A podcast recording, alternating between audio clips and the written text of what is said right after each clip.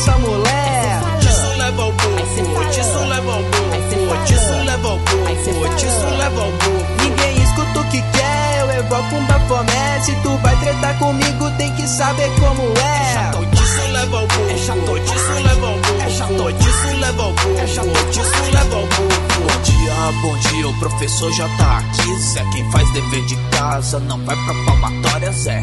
Só pra quem tá bufando, pra quem tá arrogando. Olhando, já saio reprovar. Isso é por si mesmo, fi. Eu sou piscina, fi. Então cai pra dentro, fi. Porque tu veio aqui, tu foi capadozinho. Tô te fragadozinho. Quer ser enganadozinho, então vai pra aquelas bandazinhas. Geral sai do rolê, não tem core-coré. Abraço nos doidinhos, babi tocando as mulheres. Cheio de anel na mão, pescoço um corretão. Ele e um triângulo, remake é solução. Doidinho, sangue azul, não é pra qualquer um. Se chega perto, hum, derrubo por um. Rabo de arraia no, no tronco, chute no cu. Corto na borracha e mando todos de volta pro Tu sul. curte araucária e recita Leminski. Eu rango tua mulher enquanto tomo meu whisky. Aqui, peraí, calma. É, por algum motivo agora ficou mais alto o seu áudio, então volta pro 10. Ah, tá. Eu não sei exatamente o que aconteceu, mas de repente agora você parece a voz de Deus. De Deus? É, Deus com uma voz um pouco fina, mais fina do que você espera que Deus tenha. Mas igualmente retumbante. E agora? Melhorou. Beleza.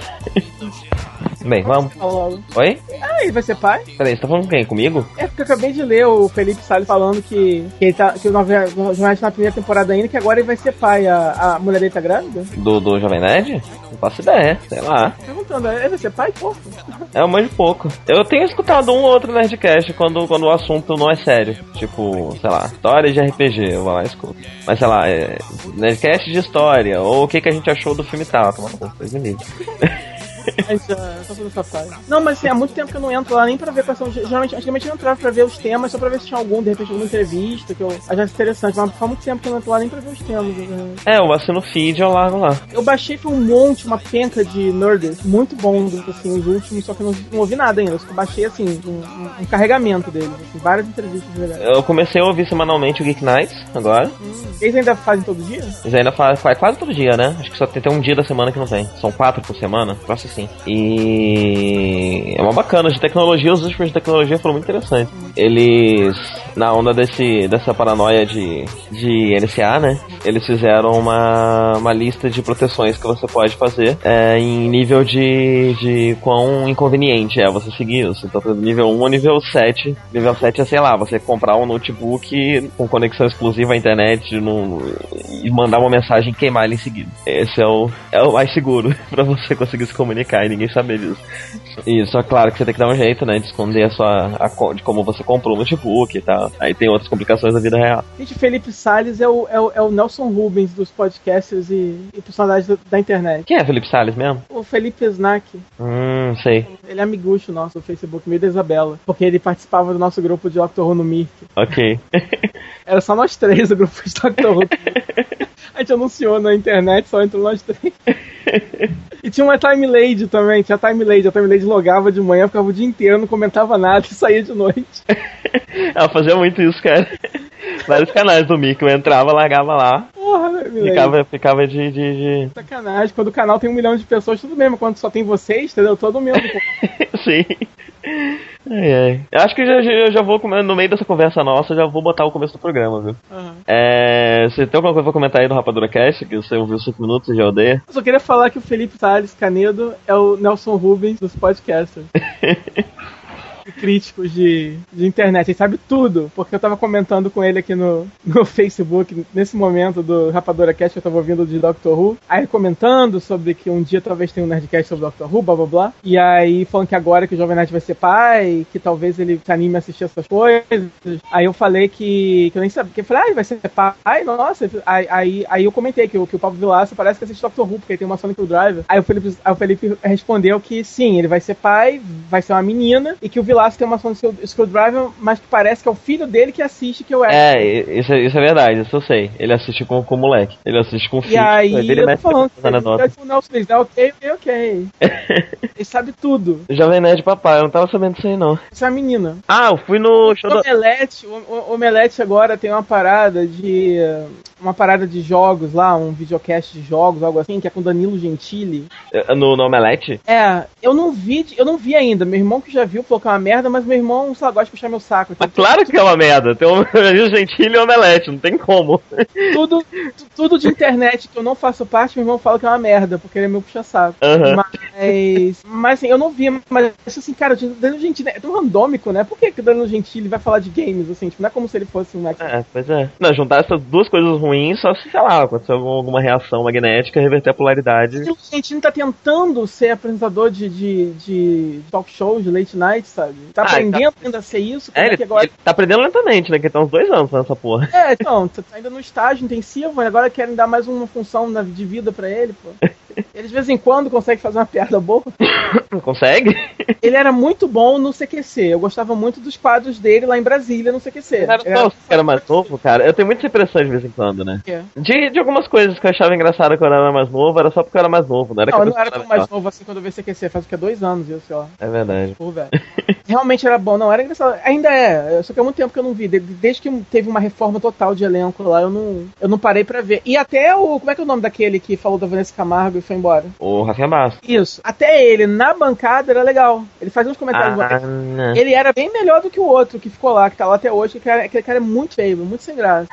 É. O, o outro, cabelo cara colado. Eu gosto do careca e, gosto, gostava desse outro aí que você falou. Não, eu sempre achei todos eles bem ruinzinhos. Não, eu gostava do careca porque ele fazia aquele cara do, do, do- do- da TV Cultura lá, como é nome dele? O professor Abrinha, não era? Isso, eu acho. O. Quem Então, não gosta dele de jeito nenhum é o Pablo Vilaça, parece, mas parece que tem fundo político. Eu não sei se. Eu, eu, eu não sei direito, é porque o Pablo Vilaça é muito militante político, eu não entendo nada que ele fala. Mas parece que ele não gosta desse cara. é, eu acho muito engraçado quando começam essas discussões de PT, não sei o que, petista tal, Vilaça É, no meio, fala várias vezes. Agora tem esse termo que eles usam que é manifestante coxinha. Uhum. Já ouviu, já ouviu isso? Não, sim, coxi- coxinha é uma gíria especialmente daqui de São Paulo. Ah, é por isso? Ah, tá. É, que na internet geral estão usando pra falar desses manifestantes que manifestam de forma vazia. Eu acho que é isso. É, então, mal saber do que tá falando mal. é, peraí que tem um, um gato subindo em mim. e ele pesa 8 quilos, só um segundo. Pedófilo. Ai, gato. Pronto, certo. gatinho de 8 quilos só tem o quê? 5 anos, né? Não, que gordão. Então. É... Eu tenho reparado muito isso, né? Eu, eu- eu tenho a impressão que, que hoje em dia a internet tem mais termos paulistanos do que tinham alguns anos atrás. E, e eu não ficava perdido quando tava fora daqui. Hoje, se eu Uhum. estivesse fora daqui, eu ficaria perdido com algumas coisas. É, tipo, por exemplo, eu não sabia, mesmo porque o primeiro cara que eu vi falando isso foi o Pablo Vilas, e ele é de BH, então, Sim. Hum. Mas então, falar em BH, eu fui no show da UDR ontem. em BH, Não, aqui. Aquele som de BH.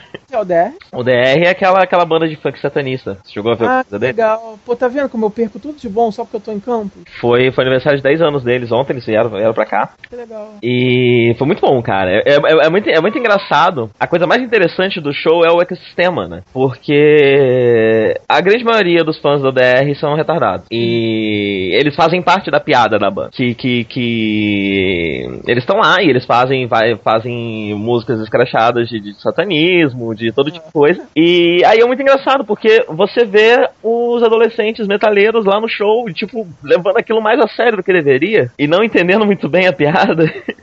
E depois que. E, e as primeiras músicas deles eram todas assim, e depois eles começaram a fazer músicas que tiravam sarros desses fãs. E eles continuam lá, sabe? Eles ainda não estão entendendo muito bem. E então é muito curioso. E tem várias camadas, né, esse tipo de coisa. Primeiro tinha os fãs metaleiros, aí depois ah, o- o- os hipsters começaram a apreciar muito a UDR, e aí depois eles começaram a tirar sarros dos hipsters.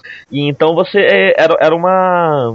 Era uma. Uma plateia muito homogênea de pessoas que não. de vários tipos diferentes de pessoas que não entendem muito bem a piada, junto com algumas poucas que entendem. E. Mas é, é- é bem curioso, eu acho interessante isso, sabe? Que, que, que os fãs da banda fazem parte da piada da banda. Aham. E foi ótimo, tipo, é, é, entre as músicas eles passam um MCzinho e, e todos eles fazem stand-up, né, lá em BH. E eles fizeram um show de stand-up antes, que o... Tem esse pessoal aqui na internet que é engraçada, né, que é, que é, que é engraçado, é literalmente engraçado, são pessoas que são engraçadas. Não tem muita gente que faz humor que é engraçado, mas eles são engraçados. E aí, vira e mexe eu vou no show de, de stand-up deles, então, o, o e o Nigel agora estão fazendo um aqui, e os caras da DR foram. O João não foi, infelizmente, meu favorito, grande João, amo muito, casaria com ele. E... Mas ele não foi, porque parece que ele chamou muito cocaína e ele não conseguiu ir. aham. Mas.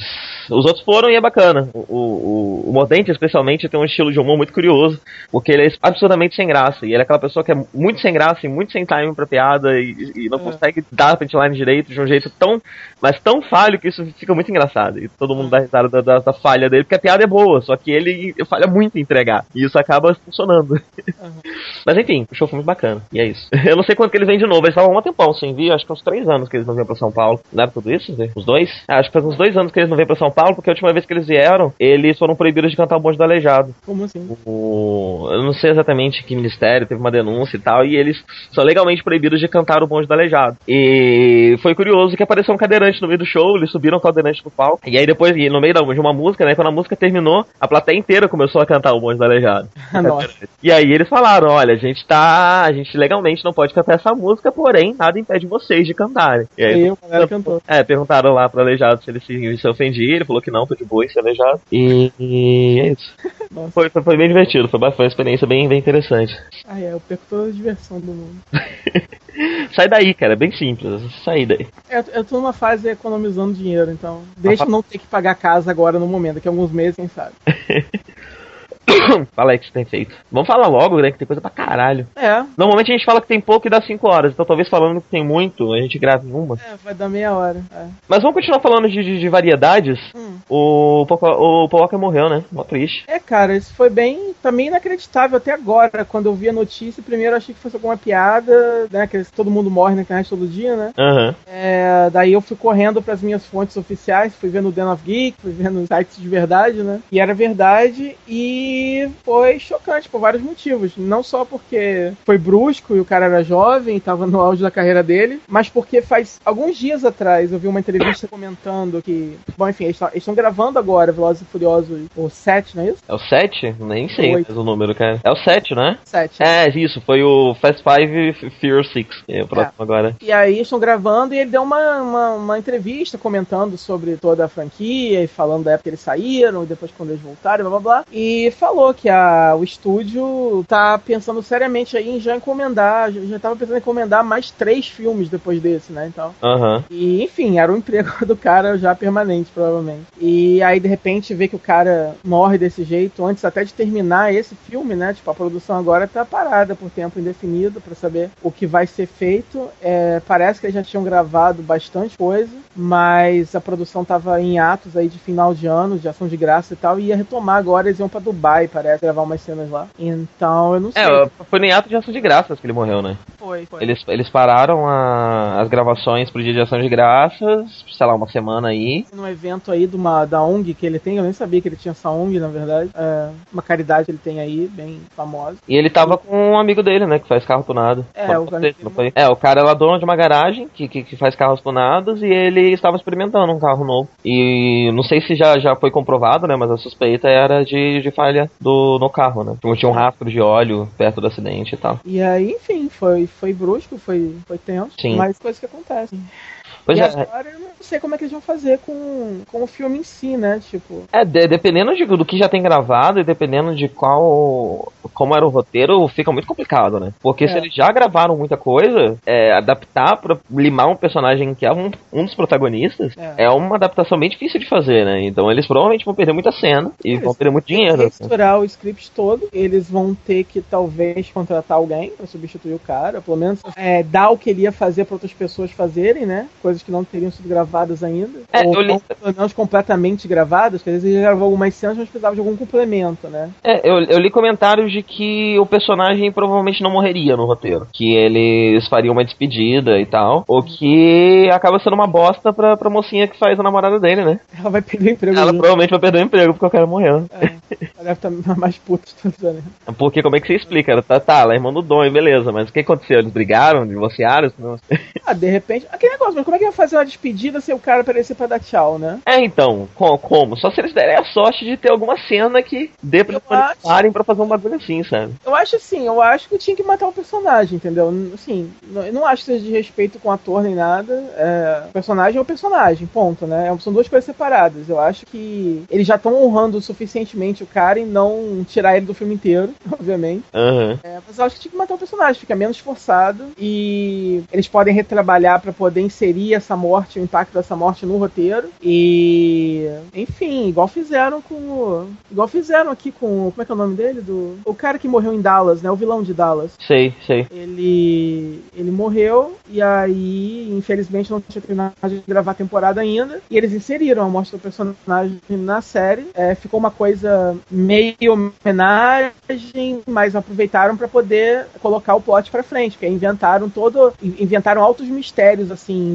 investigações, coisas que ele deixou incompleto, o personagem deixou incompleto, né? E toda a trama do final da temporada girou em torno disso, do, do grande plano do, do cara que não foi terminado e todo mundo investigando as pistas que ele deixou, entendeu? Uhum. É, então, enfim, souberam fazer uma coisa que, que ao mesmo tempo que honrou o cara, é, não, não prejudicou a história, né? Porque eu acho que, infelizmente, a história não pode ser prejudicada, né? O filme continua. Tem outros um milhão de personagens, tem outras pessoas ali envolvidas com a produção, eu ganho pão de mais gente, né? É, bem ou mal, no primeiro filme ele era o protagonista, no segundo ele foi também, mas a, o Vin Diesel acabou virando o verdadeiro protagonista, né? É, tipo, é, é, o primeiro filme é sobre a relação dos dois, mas depois o filme virou outra coisa, né? Virou mais um ensemble. É, Sim. são, então ele é, ele é facilmente removível dali, né? Só que ele tem esse pote dele, do filho e tal.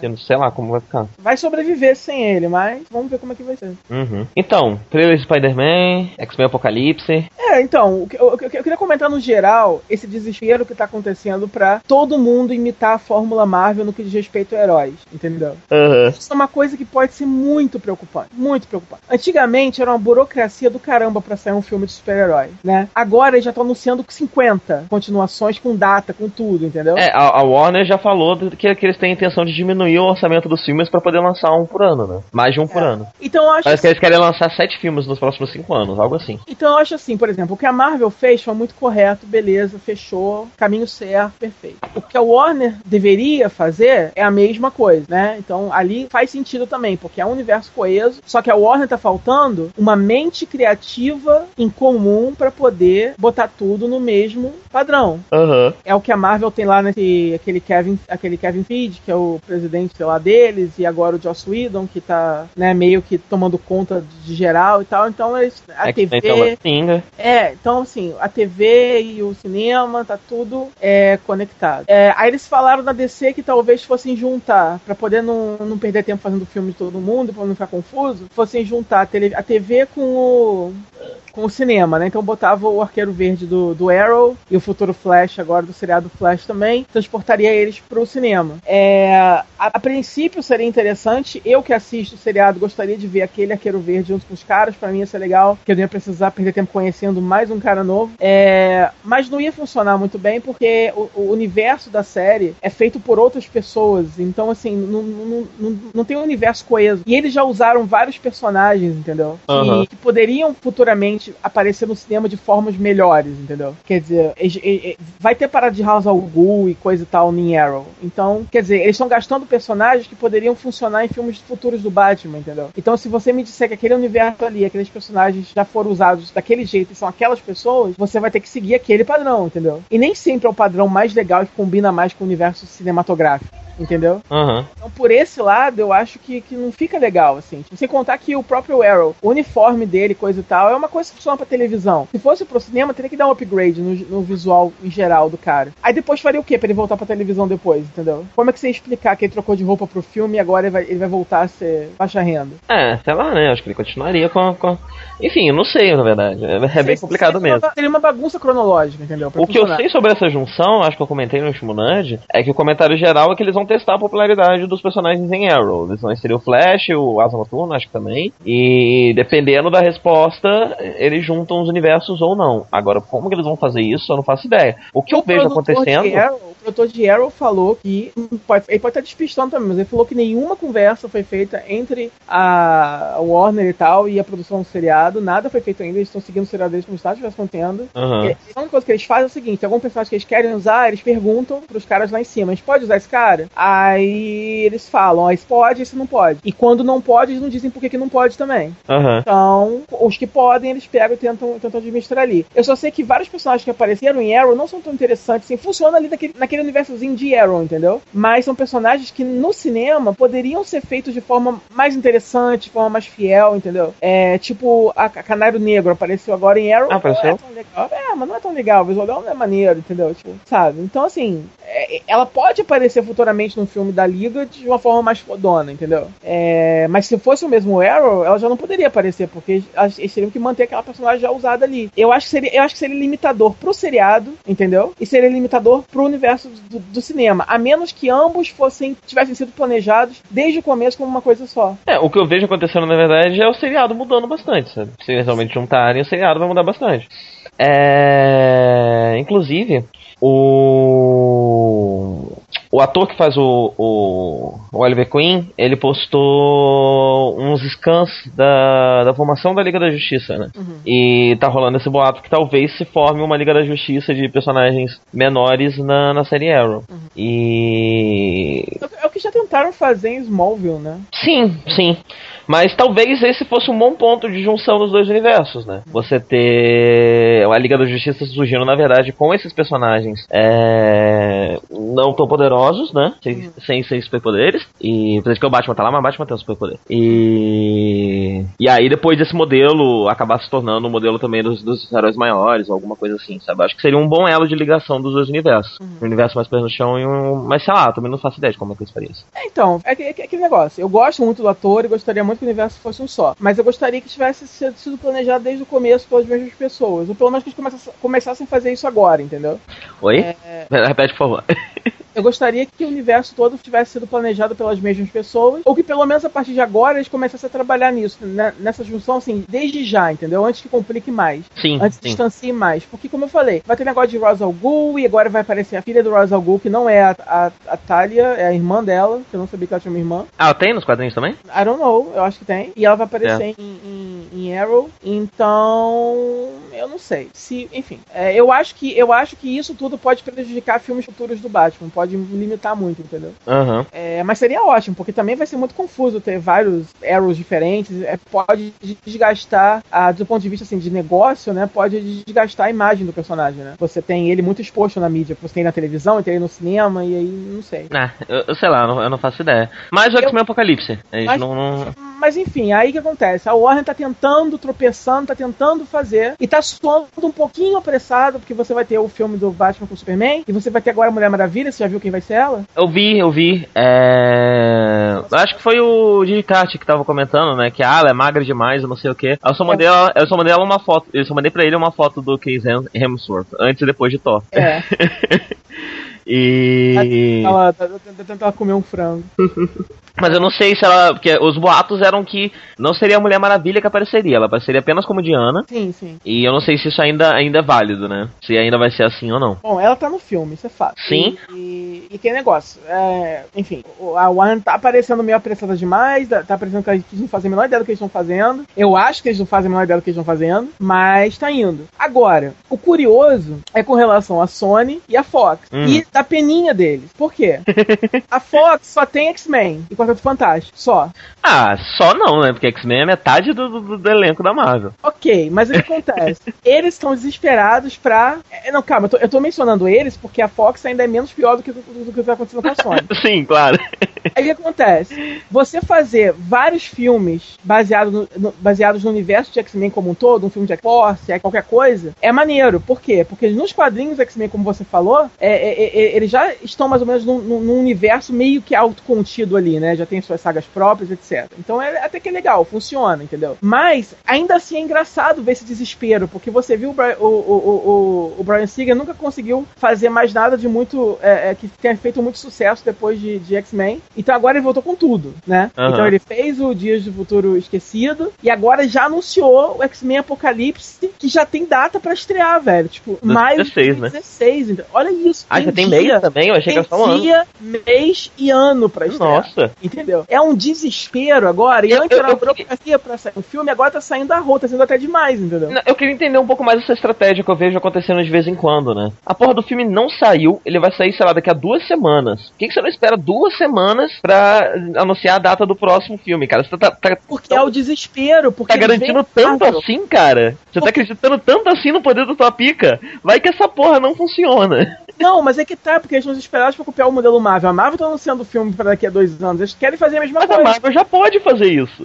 Não interessa, eu quero fazer também, tá dando certo. Entendeu? Tem que correr. É por isso que eu tô achando engraçado esse desespero. Que, cara, velho, respira fundo. O mais importante ainda é fazer um bom filme, entendeu? Então relaxa, se o filme for bom, as pessoas vão assistir. Entendeu? Você não precisa forçar tanto a barra assim. Aham. E aí acontece, agora eles estão falando de um crossover com o Quarteto Fantástico. Que soa tão randômico, por quê? Tudo bem que nos quadrinhos eles fazem parte do, do mesmo universo. Mas o Quarteto Fantástico combina muito mais, né, com, com as outras propriedades da- que a Marvel tá desenvolvendo no Sim. momento do que propriamente com o X-Men. Ah, sem contar que você nem fez ainda o filme novo do Quarteto Fantástico, você nem sabe. É, e o que acontece? E eles querendo fazer um reboot completamente maluco, cheio aí de. de... É, tem vários Storm negro e que provavelmente, sabe, ele não vai ser irmão e, e da outra, e que eles vão ser mais jovens, e, enfim, enfim, cara. É. Que loucura, que loucura, que desespero é esse, entendeu? Tipo, relaxa e respira. E o que acontece com a Sony ainda é mais patético, porque eles não têm ninguém, eles só têm o Homem-Aranha. Homem-Aranha é essa galeria de vilões que é bem grande. E aí o que acontece? Já que não dá pra fazer crossover do Homem-Aranha com mais ninguém, porque não tem mais ninguém, vamos enfiar todo vilão que a gente tiver no catálogo, num filme só. Então na porra do trailer você tem um. um Porque um isso, isso, isso nem deu errado com o Homem-Aranha antes, né? Imagina! aí você tem a porra de um Rhino com uma armadura Transformers super genérica, horrorosa. Eu não consigo entender aquela armadura até agora, cara. Até agora, cara, eu vi foto parada dela, eu não tô vendo o rinoceronte ali. É, você consegue entender o que que é o que ali? Eu, eu, eu não- consigo entender até agora. Sabe, tipo, o Michael Bay deve estar morrendo de inveja. Da confusão daquela armadura. Você tem um Electro, beleza. Você tem, agora, do nada, baixa um Duende Verde. Aham. Que não vai ser o Norman, vai ser o Harry. Sim, e as pessoas E? falando. As pessoas estão falando que talvez ele.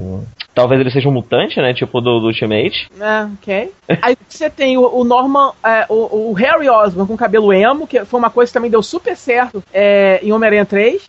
o cabelinho emo é uma coisa que realmente todo mundo ama de paixão até hoje. É, você tem, que mais? Você tem um, um take com o- os tentáculos do Dr. Octopus dentro da Oscar. É, eu não, eu não cheguei a ver isso. Tem, é, aparece um cara andando, tem duas vitrines, uma com os tentáculos do, do Dr.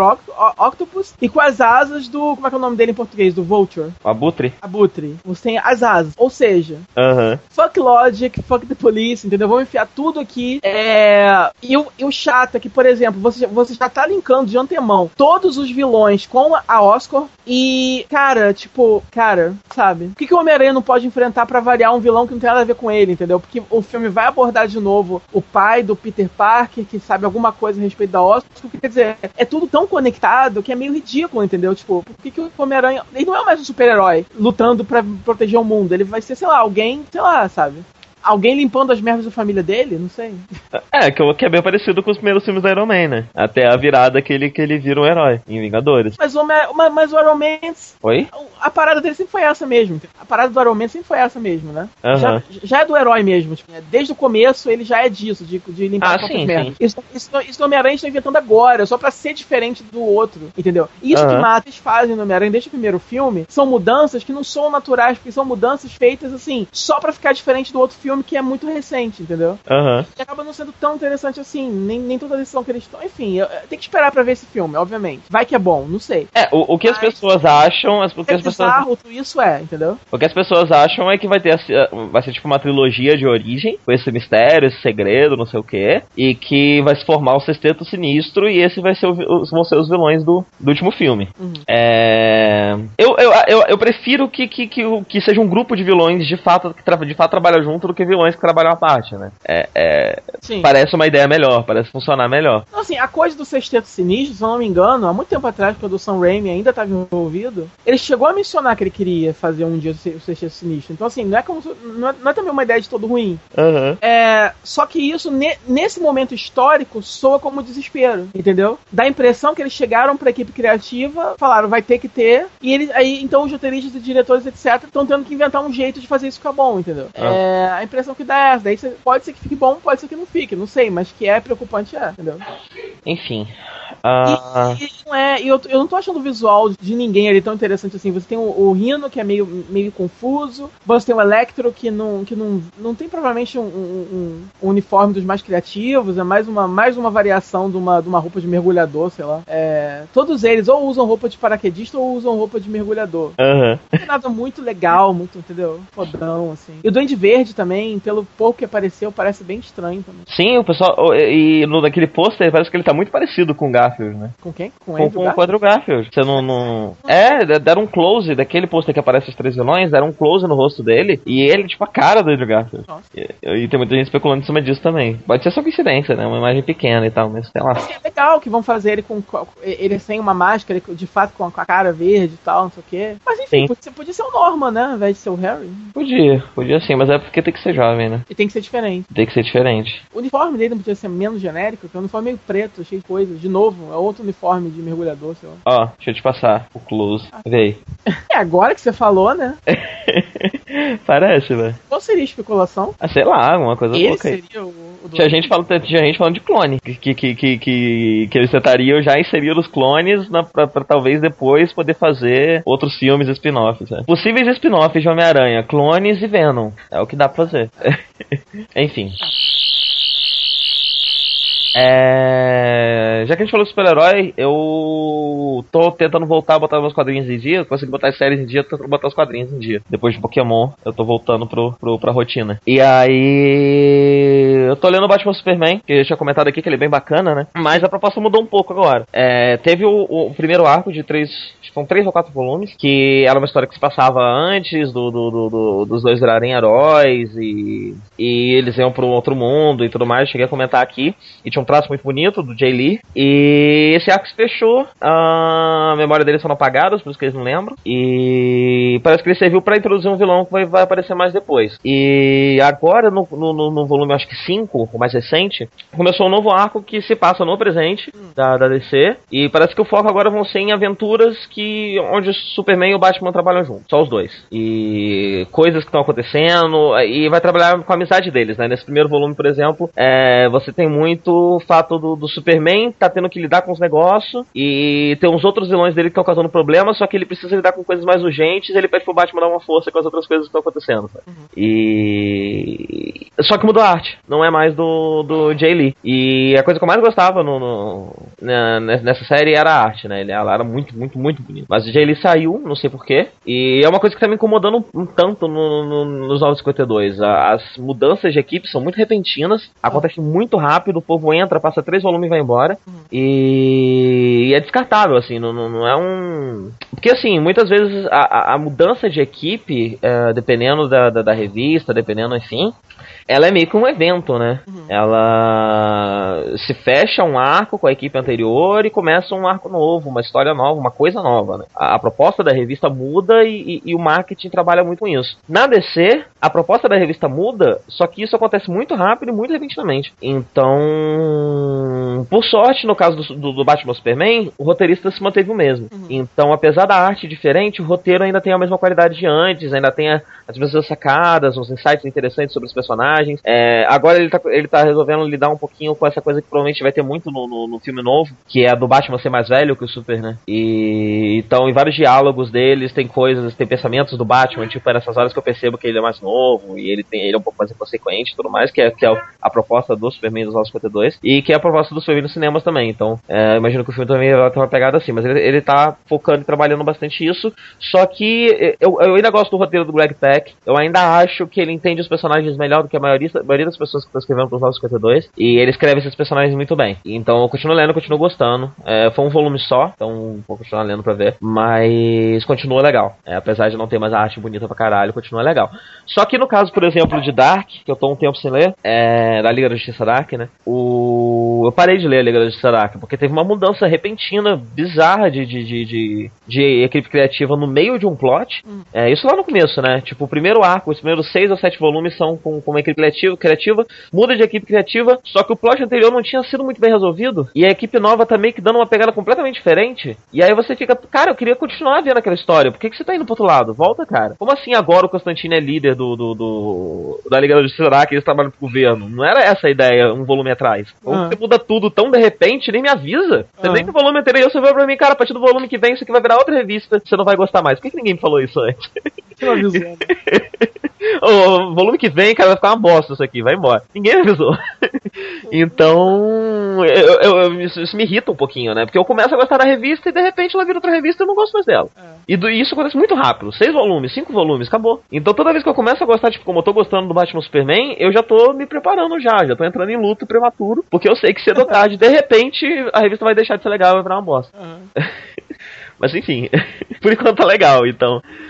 É, o, legal, o, legal, é se conseguirem sair do papel o, o filme da, da Liga da Justiça Dark lá do Guilherme Del Toro. É verdade, é verdade. Talvez seja interessante com ele tomando conta, né? Não sei e... se vai rolar. Tomara que role. É, eles estavam falando. Teve uma época que eles falaram disso muito ativamente, né? Aí agora deu mais uma, uma descansada. Mas sei lá, talvez saia. Vai saber, né? Não dá pra confiar em nada que a Warner fala. Apesar de eles agora parecerem terem uns bolsos de plano, uhum. é, muitas coisas eles falaram que ia sair nunca saiu, e muitas coisas eles falam antes da hora, é muito estranho a estratégia. É, e agora eles vão usar o Constantino na, na televisão, então é mesmo, né? Vai ter a série dele, né? É. Verdade. E eu tô até um tanto animado com essa série de Gotham que estão falando. Eu não sei se tem assunto suficiente. E, e, e, a série do Flash também, eu não sei se vai, se vai dar certo isso. Eu, eu me compro é... com a série de Gotham dela sendo tipo o jovem Gordon, sabe? Uhum. Mas talvez se, se, fosse contemporâneo, ia ser mais interessante. Eu não sei, eu, eu, eu, acho que esse tipo de série não dá certo. Eu acho que não, não, não vai ter apelo para as pessoas. As pessoas vão, vão assistir vão ficar esperando referência a Batman, entendeu? Aí ou eles dão, e aí a série não vai ter identidade própria nunca, que vão ficar dando referência a Batman todo episódio, ou eles não dão e todo mundo fica frustrado. Uhum. Não acho legal, não é, acho interessante. Eu, eu, o que eu achava que eu acharia interessante é essa pegada de pessoas comuns, né? São, são, são policiais, mas são civis, são pessoas uhum comuns. E não são civis, né? Porque eles são policiais, mas são pessoas comuns. Isso que eu quis dizer. ah! É. Uhum. Não tem superpoderes, não lutam loucamente. Não, não, tá, calma. não sei. tem nada com razão Gu. Ninguém tá te julgando, calma. E. lidando com, com a loucura de Gotham, né? Porque a gente já viu, tipo, em Marvels, em, em histórias e quadrinhos que fazem o, o, o, cidadão comum lidando com os superpoderes, com esse tipo de coisa. Mas em Gotham você tem essa questão é, única de Gotham, né? Que não é só o superpoder, mas a super loucura. Isso segura. Eu não sei se isso segura a série inteira, não sei. Eu acho que segura sim. Onde é que tá o Batman nessa história toda? Ah, ele tá por aí, né? Batendo nos caras. Ué, sabe? Olha, ele não vai pro Metrópolis, cara, resolver umas tretas lá, ele vive passeando por aí, sabe? Quem que cuida da cidade quando ele tá fora? Ele não tem Bat-Family ainda? Ah, tá bom, né? se, se durar umas cinco temporadas, vai ficar cinco temporadas aonde, né? Eu acho ah. que seria mais interessante se eles pudessem usar personagens secundários super-heróicos do universo Batman. Ah, também? Sim, sim. Podia ser uma série que se passasse durante a Batalha pelo Capuz. Você, seria legal, seria bacana. Batman morreu por algum motivo qualquer. Inventa outro motivo, já que não pode ter crise. Uhum. É, Batman morreu. E nesse universo tem todo mundo, tem Robin, tem todo mundo. Aham, uhum, e tá rolando a treta com a coisa. Seria bacana, seria legal. E aí, sabe, tipo. Jogo foda-se mesmo. É uma cronologia separada de tudo. De tudo que já foi feito de baixo, no cinema, TV, qualquer coisa. É uma cronologia que é mais ou menos a mesma dos quadrinhos, só que não, só que nem tanto. Uhum. Entendeu? Uhum. E é isso. Aí tem lá o Asa Noturna, tem o Robin, uns três Robins diferentes, tem Red Robin, tem Mulher Gato, entendeu? Uhum. Tem o Pinguim, pode ser o vilão, o Pinguim, tipo o Pinguim Gangster. Sim, isso é bacana. Mas eu achei. outra coisa que eu tô lendo é Sex Criminals. É uma uma revista da, da Image que tá no terceiro volume, eu acho, ou quarto, algo assim. Ela é bem, bem recente. Eu fiquei sabendo dela porque o segundo volume dela foi banido na no iTunes. Eu vi uma notícia que tipo, ah, aqui esses quadrinhos aqui banidos no iTunes. E a trama é a seguinte, tem essa essa moça que sempre que ela tem um orgasmo, ela para o tempo. Ela, o tempo para e ela consegue se mexer por um período X de tempo e as coisas voltam. E um dia ela conhece um cara que tem o mesmo poder. E elas, eh, eles transam e eles descobrem que eles têm o mesmo poder porque depois que eles transam, ela continua, o tempo parou, ela consegue se mexer e ele também. E aí eles descobrem que eles têm o mesmo poder, eles começam a namorar e isso evolui pra eles virarem ladrões de banco. Eles trepam para o tempo e roubam um banco. ok. E- Legal. e- é, e, e, tipo, a- a- o roteiro da revista é muito legal. Deixa eu lembrar de quem que é. Eu acho que é do Mark Wade, mas eu não vou falar o nome dele aqui, apesar de que eu nem vou editar, né? Então eu já falei que o nome dele é Mark Wade, mesmo ele não sendo do Mark Wade, porque não é do Mark Wade. Aparentemente é do Matt Fraction. É do Matt Fraction. Eu confundo muito todas as pessoas, cara. É, Matt Fraction, eu só sei que o nome dele é muito legal. É, tem, tem, tem essas várias pessoas com esses vários nomes de quadrinhos, e é do Matt É. Fraction. E, um- É, e uma delas escreveu essa história. Foi o Matt Fraction que escreveu essa história. Ah, ele. O roteiro é muito legal. E tem várias sacadinhas interessantes. Então, tipo, o primeiro volume conta a história dela, de, da adolescência dela, e como ela descobriu esse poder, e como ela achava que o orgasmo era assim pra todo mundo. E aí depois ela descobriu que não. E, e várias coisas assim, e sobre. E, e- e- focado muito também no não só no desenvolvimento do descobrimento de poderes, mas também no desenvolvimento sexual dela, como ela descobriu sobre sexo, e como isso se relacionava com os poderes. Aham. E isso tudo sendo narrado por ela, adulta. Tipo, ela adulta aparecia no meio da história da- dela criança, sentada numa cadeira, contando a história e fazendo alguns comentários, algumas coisas bem meta e tal. É bem interessante. E o segundo volume é sobre ele, né? E eu imagino que foi foi bloqueado por, por ter mais tem, tem cenas de nudez, tem nudez frontal masculina, tem nudez frontal feminina, tem várias cenas de nudez que é muito interessante. É, não é comum você ver isso em quadrinhos relativamente mainstream da, americanos, né? Ainda, ainda é da Image. A Image, Image não, é, não é Marvel na DC, mas ainda é uma editora grande. Né? Aham. Você ter essa, essa, essa liberdade é, é bem, bem interessante. E, enfim, é, eles vão intercalando a, a, a história deles, como eles conheceram, como eles descobriram os poderes, com um assalto que tá rolando e que tá dando errado é, no futuro, né? E esse assalto tá dando errado e tá rolando tipo uma polícia do tempo que tá atrás deles. E parece que vai mexer também um tanto com isso. Vai ter mais pessoas com esse poder e isso vai acabar virando uma coisa mais, mais super poderosa daqui pra frente. Ah, mas enfim, é muito bom. No último volume teve uma sacadinha maravilhosa que ele, eles queriam fazer é, uma cena musical. E aí eles estão no bar e ela começa a cantar uma música do, do Queen. Só que quando ela começa a cantar a música do Queen, eles colocam um, quadrinho, um quadro amarelo em cima dos balões dela, falando: então, a gente queria fazer um, número musical, a gente tinha conversado, queria fazer um número musical, e a gente entrou em contato, a gente pensou, pô, vamos fazer do Queen, a gente entrou em contato com a produtora, tentou negociar os direitos e tal. O problema é que o processo estava muito enrolado e não deu tempo da gente pagar os direitos. Então a gente tá aqui censurando a letra pra gente não correr o risco de ser processado por eles, né? Já pensou? Bloqueado pelo iTunes, processado pelo. Nossa. Tem várias sacadinhas assim, é uma bacana. É muito bom. É, tá, tá no começo agora, acho que tá no volume 4 mesmo. 3 ou 4. Então tá facinho de dar um catch-up aí e acompanhar todo mês, que é como eu tô fazendo. E é isso. E eu também dei um catch-up Naruto. Eu tava uns 15 capítulos atrasado. Antes eu tava tipo 50, né? Aí eu acho que eu, um, eu botei em dia, eu comentei aqui. ah, agora eu, eu li mais esses 15. E eu sei que eu já falei isso outras vezes. Primeiro tem outras coisas que eu já falei outras vezes, mas que eu vou repetir de propósito. Que é Naruto é muito bom. Os últimos 200 capítulos de Naruto são muito, muito bons. São tão bons. E eu vou falar uma coisa também que eu já falei, que eu sempre falo, mas que eu vou repetir, que é, eu preciso voltar a ler. eu tô uns 500 capítulos atrasados, e aí?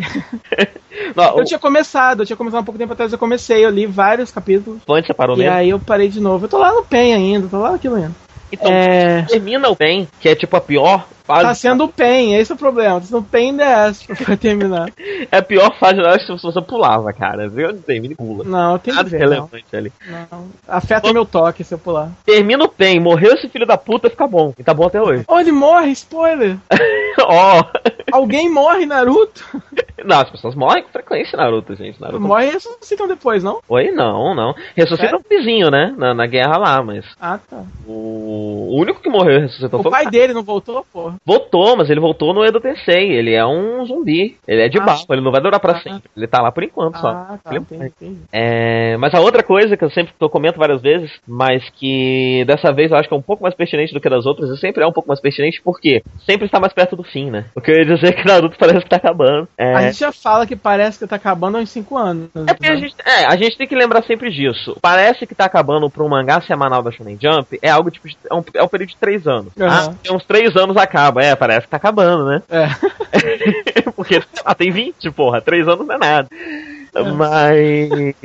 Não, chegou num ponto que agora tem tipo, tem um vilão. Aham. vilão vivo. Então, ou eles vão criar vilões novos, ou fazer uma enrolação, ou matar esse vilão. Já pra- deu, né, cara? Eu acho que não. Naruto, es- especialmente Naruto, é, não tem esse, esse conceito de sagas tipo Dragon Ball, né? É, tá, a história é uma história só, meio que amarrada, os vilões mudam, mas a história de um vilão tá sempre amarrada com a história do outro e tal, então é meio que uma grande história. E sobrou um vilão, não tem mais muito o que contar. É, é, é, pra você ter uma ideia, nos últimos, nos últimos capítulos contaram a origem dos shinobis. Uhum. Com- como que humanos ganharam o poder de chakra, porque que algumas pessoas conseguem usar o chakra e como que isso, como que isso aconteceu. Contaram isso, a origem do, da Kyubi, dos bichos, tudo, tá tudo já explicado. Ah, Agora só tem esse vilão, e a derrotar esse vilão, e eu imagino que o mangá acaba. O processo de derrotar esse vilão talvez demore dois anos. Aham. Mas eu imagino e eu espero, na verdade, que seja isso, sabe? Que, que essa seja a conclusão e depois desse vilão acabe. Ah, mas eu não sei, não sei, enfim, nunca se sabe, né?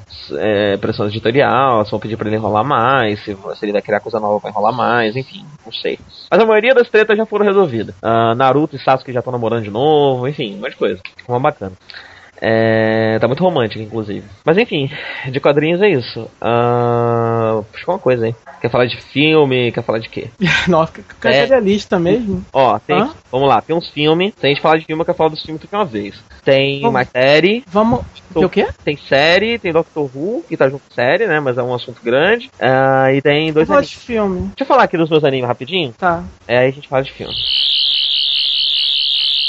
É, eu tô assistindo algumas coisas, né? É, eu imagino que a maioria delas vai ganhar review. Tô assistindo Galileidona, tô assistindo Kyokai no Kanata, o Kanata no Kyokai, eu sempre confundo a ordem. Eu tô assistindo o Samurai Flamengo, o Gundam Build Fighters e tem mais um que deu branco, Kill la Kill. A maioria deles vão ter um curso só, já vão acabar agora, menos o Gundam e o Samurai Flamengo. Então eu resolvi comentar aqui um rapidinho sobre eles, que são os melhores da temporada, dos que- eu tô assistindo. Eles são muito, muito, muito bons. Uhum. O, o Gundam ele tem aquela estrutura Yu-Gi-Oh! que é de Yu-Gi-Oh!, de Vanguard, de Beyblade, de, de. enfim, desses animes todos. Que. torneiozinho, né? É, que é com Gampla, sabe? Você sabe alguma coisa sobre o Gundam Beat Fighter? Não? Eu só sei que é que é que é isso, que é que é Gundam feito pra geração colecionáveis, não é isso? É, então, é, é porque esse é- são os Gamplas, são os bonequinhos de plástico aqueles que você monta, né? Pinta e você que faz tudo à mão e deve ser um inferno fazer aquilo ficar bonito. Uhum. Ahn, só que nesse universo esses bichos lutam.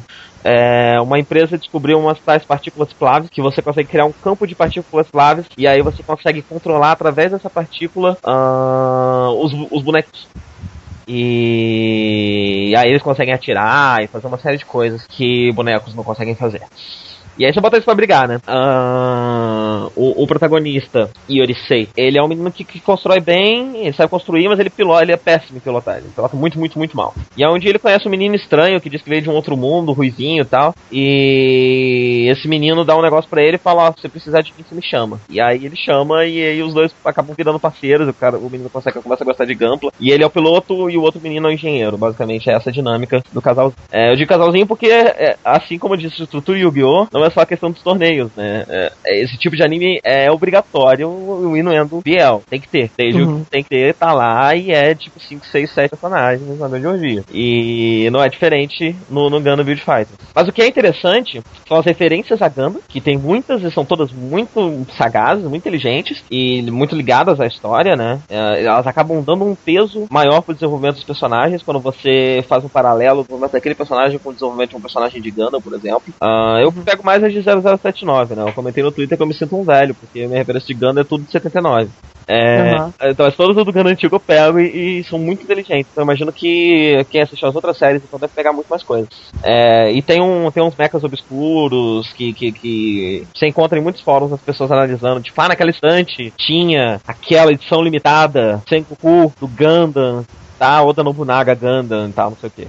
E a segunda coisa interessante é que ele questiona coisas do gênero, dessa estrutura Yu-Gi-Oh! Eu queria que esse gênero tivesse um nome, talvez ele tenha, depois eu vou pesquisar. É, mas ele questiona coisas da estrutura do gênero, né? Então, por exemplo, tem uma hora que o personagem tá frustrado, ele para e pensa, peraí, por que, que eu tô tão frustrado? Porque eu tô levando isso tão a sério, isso é só uma brincadeira, só brinquedos brigando. E isso faz parte do desenvolvimento do personagem, né? Depois, enfim, é, isso se desenvolve de uma forma, mas a, a questão tá lá. É, o- A estrutura não se quebra, né? Ele, ele, ele pensa nisso, mas ele re- encontra uma resposta pro questionamento dele. Mas é Aham. interessante que essa ele questiona. Aham. E, e, por exemplo, tem um outro personagem agora que ele é um cientista, ele é um menino gênio. ah, ele luta Gunplan só uns dois meses, porque ele é um cientista que se interessou pelas partículas Plavix e ele quer saber como. Ele, ele, ele joga e ele luta pra descobrir como essas partículas funcionam, porque ele quer usar essas partículas pra outras coisas. Tipo, são Uhum. partículas que podem ser úteis em outras áreas da ciência e elas estão fechadas nesse, pra- ah, nesse único uso, porque essa empresa descobriu, nunca liberou a patente e ela usa só pra isso por algum motivo. Então Uhum. ele quer descobrir por quê e ele quer descobrir como redescobrir essas partículas pra poder usar em outras áreas da ciência. Ah, então, uma série de questionamentos Uhum. muito interessantes, sabe? Você não, você não vê esse tipo de gênero. E que é, é legal porque é um gênero recente. Acho- sei lá, não tem nem 10 anos que o Yu-Gi-Oh! saiu. O Yu-Gi-Oh! acho que de 97, 98, eu acho que mais até, né? É um gênero. Não, isso dá mais de 10 anos, né? Enfim. É. gênero que tem 10 anos de idade. Uns 10 a 15 anos de idade. E é interessante já ver um- uma, uma- uma desconstrução dele na série. E Samurai Flamengo, que eu vou falar um pouco mais rápido, porque é um próximo que tem muito mais spoiler. ah, é muito bom, você não assistiu ainda, né? Você disse que tinha baixado, não viu. Ainda não, é, eu baixei alguns episódios, mas não vi ainda. Cara, seria a sua prioridade. Assista ele antes de qualquer outro. Sério? É, é muito, muito, muito bom. E ele tem viradas incríveis, sabe? É, o episódio 7, especialmente, tem uma virada sensacional. Ah, e, enfim, a premissa inicial é que é tipo um Kick-Ass. Esse cara que foi Tokusatsu e ele resolve se vestir de herói pra sair pela rua lutando contra bandido. Ah, a premissa geral é essa. E só que novos elementos vão aparecendo e várias viradas e, e várias coisas vão acontecendo uma em cima da outra. E, e é bem interessante. Eu não vou falar absolutamente mais nada pra não dar spoiler. Nossa. Ah, só que tá no episódio 10, o episódio 11 sai semana que vem. E como é do Noitamina, né, vai ter 22 episódios, mas o 11 normalmente é o da série de curso. O curso do Noitamina tem só 11 episódios. E o- a série tá tratando o episódio 11 como se fosse o episódio final. Então eu imagino que a gente vai ter mais uma virada agora. Que, que provavelmente também vai ser tão interessante quanto a última, que foi incrível. É, é, mas é isso. Eu só queria jogar esses dois aqui, porque como vai ter review em breve, eu queria fazer um micro review rapidinho só para as pessoas se interessarem e assistirem. Ahn, fala aí do seu filme. Ah, deixa eu ver qual que eu começo. Deixa eu ver aqui na lista. Tô procurando aqui. É. ah, Flashback. Tá, bom, já- bom, já que a gente, eu vou falar desse bem rápido, porque esse tá meio fora de época, porque eu só fui ver ele agora. É, como a gente tá falando de Marvel e de X-Men, não sei o que, eu finalmente vi o filme do Wolverine, Wolverine Imortal. Eu não vi até agora, vai ser o meu novo Homem-Aranha 3. É, aquele filme que. O novo Homem-Aranha já é o meu novo Homem-Aranha 3, né? Que eu não vi até hoje também. O, o que? O Homem-Aranha 1 você não viu até hoje? O do, do Garfield, não vi. Não? Não. Sem comentários. É. Eu tenho alguma coisa com o filme do Homem-Aranha, cara. Eu, tenho, eu, tô, eu tô meio chocado agora. Eu vejo É. anos depois. É, eu tô meio É chocado. Cara, só baixa e assiste. Baixa em AVI. 700 mega, pelo amor de Deus. Baixa agora, vê agora. Deixa baixando enquanto a gente Eu grava. assisto muito pouco filme, né? Eu tenho que assistir mais filmes. É aqui que eu me perco tanto nos seriados, nos quadrinhos, que, que só eu passo É, a minha vida inteira botando eles em dia. É, e aí nunca boto eles em dia. E filme não tem como pôr em dia, né? Você só pega o filme e assiste. é, E aí eu acho que falta essa emoção, né? De você, de, de você nunca ter um sentimento completo com nada. é. Enfim. é. No- no- o vazio nunca é preenchido. Isso é ma- maravilhoso, um vazio eterno. É. Mas falei. É, então, eu vi finalmente o Wolverine é, Imortal. Ele é melhor que o Wolverine Origins. que não é nem um pouco difícil. Próximo.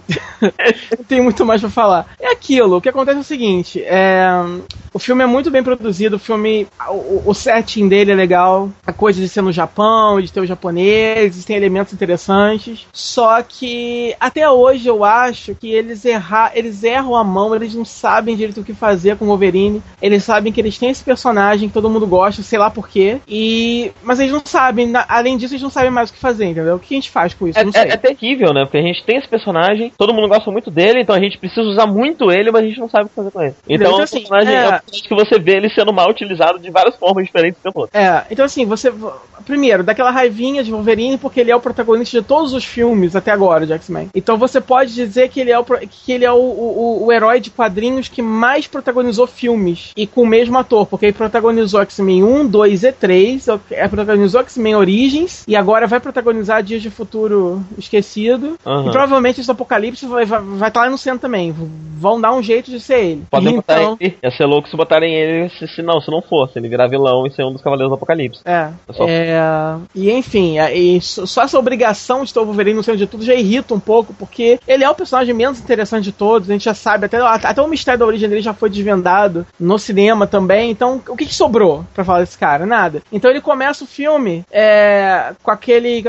Assim, aquela, aquela persona é, é, genérica de, de cara deprimido que se aposentou, entendeu? Então ele tá barbado, tentando se esconder, porque, enfim. A única coisa legal é que ele de fato se passa depois de X-Men 3. Então ele realmente tá lidando com o fato de ter matado a Jean Grey. Uhum. É, isso é maneiro, assim. Porque, finalmente a gente tipo, viu isso, né? É, tipo, ah, finalmente estão continuando da onde parou e, enfim, não, não, não, transformaram aquele filme num filme bastardo. Aquilo aconteceu mesmo, né? É, e tem uma personagem japonesinha interessante, tem personagens interessantes, momentos interessantes, cenas de ação muito boas, algumas sequências de ação bem legais. É, obviamente, você não vê uma gota de sangue o filme inteiro, é, mas as cenas de ação são boas, um pouco, eu acho. E só, cara, o filme, assim, não tem profundidade nenhuma de personagem nenhum. Ou não tem arco dramático nenhum pro Wolverine, assim, não tem nada, assim, que ele tenha que fazer, ou tenha que superar, ou tenha que, enfim, nada. É isso, cara. Não tem nada pra falar Sim. desse filme, assim. É, parece. Não sei, parece uma aventura solo do Wolverine que você leria uma revista em quadrinhos, assim, começo, meio e fim, se divertiria muito, entendeu? É um filme muito divertido, mas só, só. Não, não tem, assim, profundidade nenhuma, assim, de nada. Uh -huh. Eu não sei explicar, assim, além, fora, além disso, assim. Tipo. Uh -huh. E é isso. E.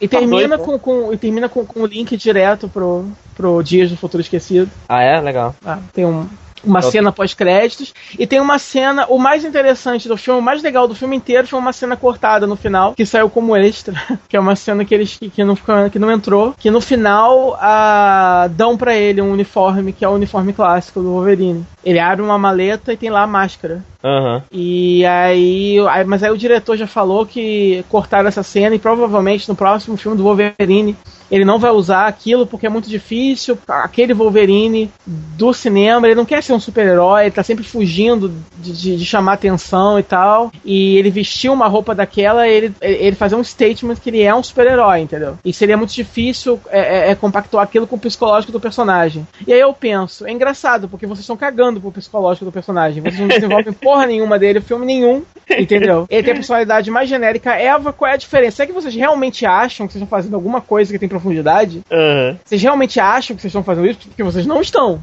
Entendeu? então talvez ele usar o uniforme amarelo finalmente ficaria interessante. Talvez Sim. seja isso que o personagem precisa, usar o uniforme amarelo e uma máscara. Isso, tudo que ele entendeu? precisa. Talvez seja isso que ele precisa, entendeu? E assim, aí eu falando isso, tem a impressão que eu desgostei mais do final. Eu gostei muito do filme, foi muito divertido. O problema é esse, o problema é que foi só divertido, entendeu? Uhum. E é isso.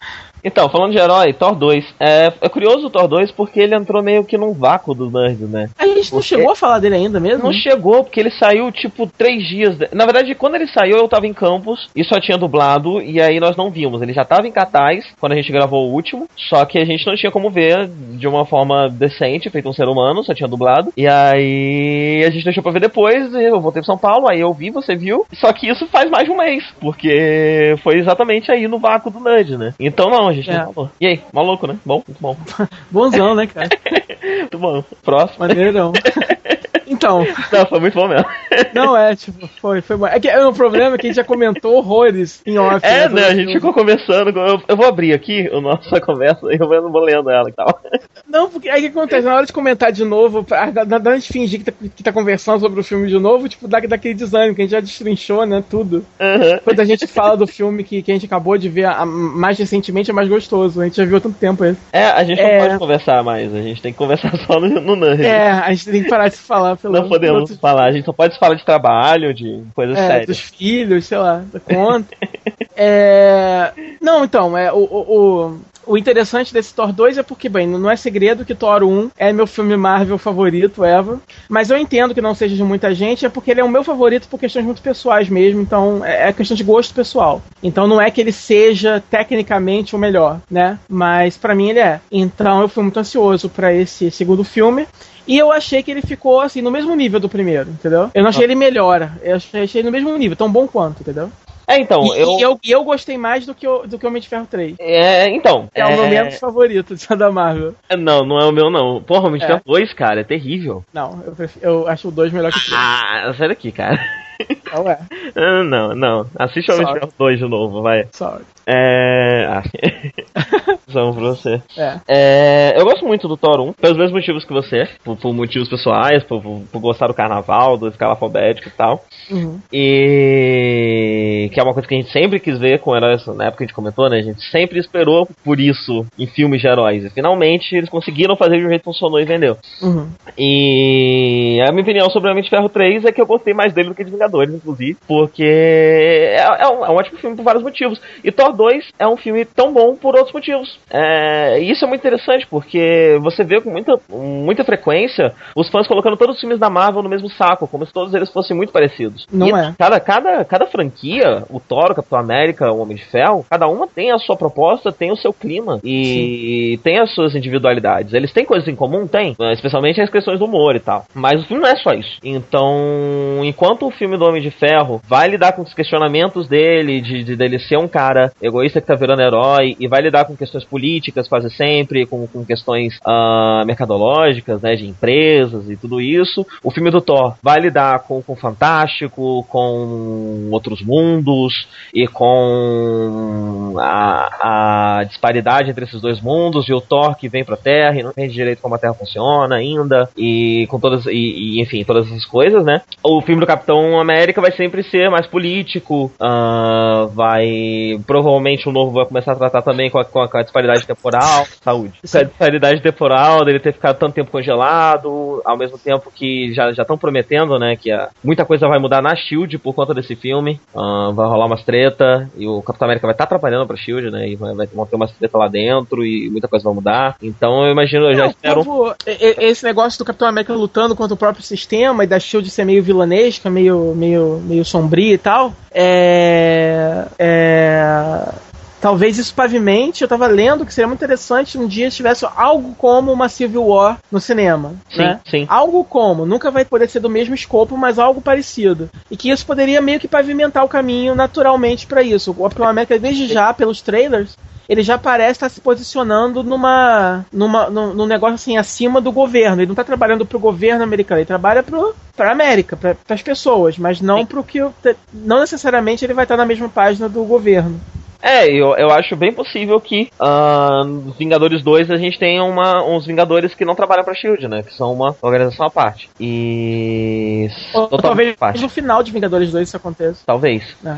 Uh, mas enfim, o que eu espero... Inclusive, só, só, só, só desviando rapidinho para voltar, é, isso é interessante porque eu tava lendo. Um, tem um blog de uma roteirista, eu vou falar dela daqui a pouco, tem um seriado dela que eu tô assistindo, e ela fala muitas análises, muitas, muitas coisas e tal, sobre filmes que ela tá assistindo, etc. Seriados também, é bem interessante o ponto de vista dela sobre algumas coisas. E ela tava comentando sobre Agents of Shield. E, e ela, particularmente, não tá muito interessada e tal, e ela comentou que. que que é um seriado que não é tão interessante de ver justamente porque ele tá falando da Shield, ele não tá falando. É, é, é, é um seriado que foca numa organização que tá escondendo as coisas das pessoas, né? Sim, sim. Tipo assim, a Shield ela é mais vilanesca do que ela é propriamente heróica. Então você tem um seriado só de pessoas que estão escondendo, prendendo, algemando, eles colocam um cientista dando um caminhão, entendeu? Pra ninguém saber. Uhum. Enfim, que não é tão interessante. Seria mais interessante né, se o seriado fosse por um caminho em que de repente o Coulson começasse a se rebelar.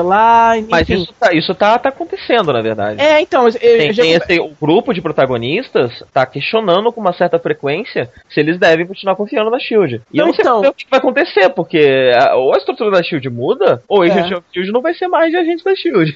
É, vai ser as novas aventuras dos ex-agentes da SHIELD que agora são mercenários. Sim.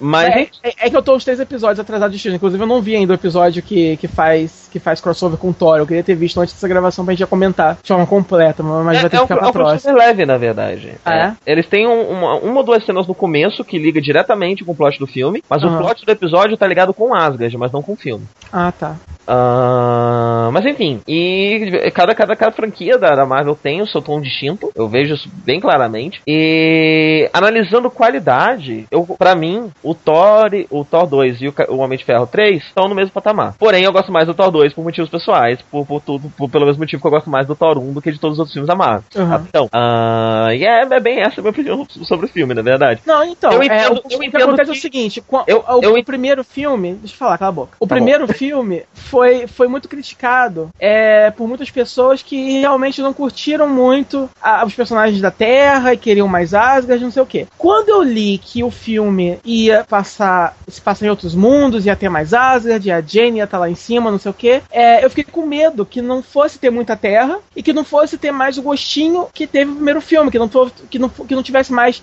todo aquele, aquele tom de autoparódia gostoso que Thor tem de, de, de reconhecer a própria o próprio ridículo e brincar com isso e a coisa do- da comparação de Thor com a Terra e não sei o quê. E eu fiquei assim muito espantado positivamente assim, com, com o fato de o filme se passar metade dele aqui na Terra mesmo Sim. e tudo aquilo que eu gostei no filme tem mais aqui. Inclusive o povo criticou muito a Darcy, tem muito mais Darcy agora.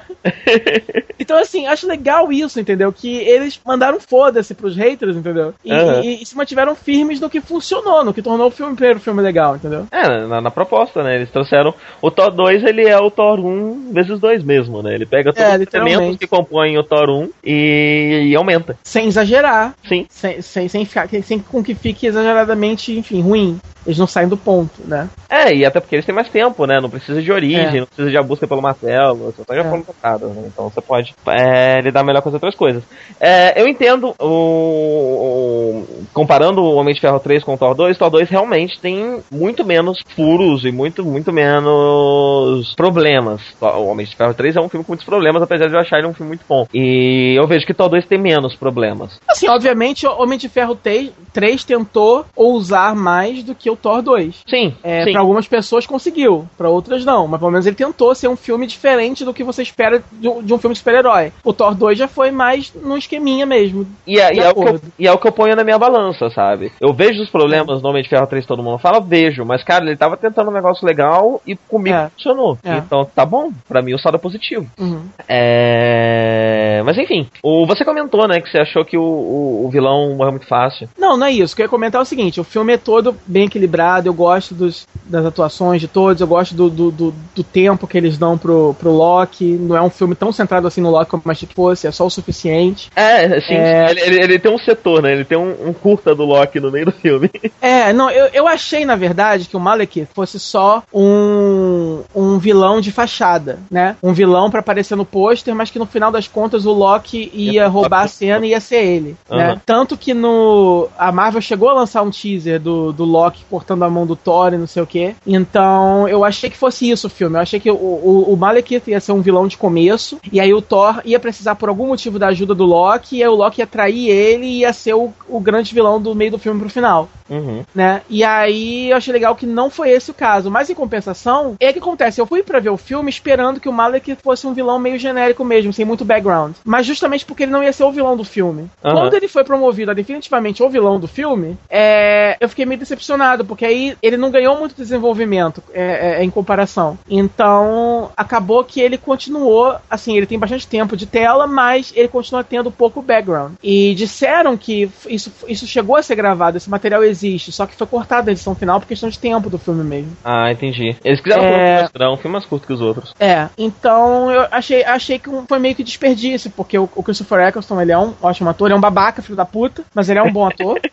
É, e, e o personagem provavelmente tinha coisas interessantes assim pra gente poder pra ele ser um vilão mais memorável, entendeu? Ele acabou virando um vilão meio McGuffin. Ele é alguém que precisa ser derrotado. Ele é alguém que serve é. pro Thor lutar, mas ele não necessariamente. E aí o que acontece? Como ele não tem muito, muito background, ele acaba nem sendo tão ameaçador assim, entendeu? Porque a gente não, não conhece ele assim. Você no começo, você, você sabe que ele é capaz de, de grandes sacrifícios para conseguir o que ele quer e tal. Então você sabe que ele é um cara que, que, que, que, que, que potencialmente pode ser um cara muito terrível, mas você não vê isso acontecendo tanto assim, a, a, sem ser no começo do filme. É, e enfim, eu achei que isso foi uma pena, porque para mim é o único ponto assim negativo mesmo do filme é esse. Eu queria mais coisa do, do, do Malek, nem que o filme fosse um pouco mais longo para ele realmente poder é, realizar todo o potencial dele de, de, vilão do filme, entendeu?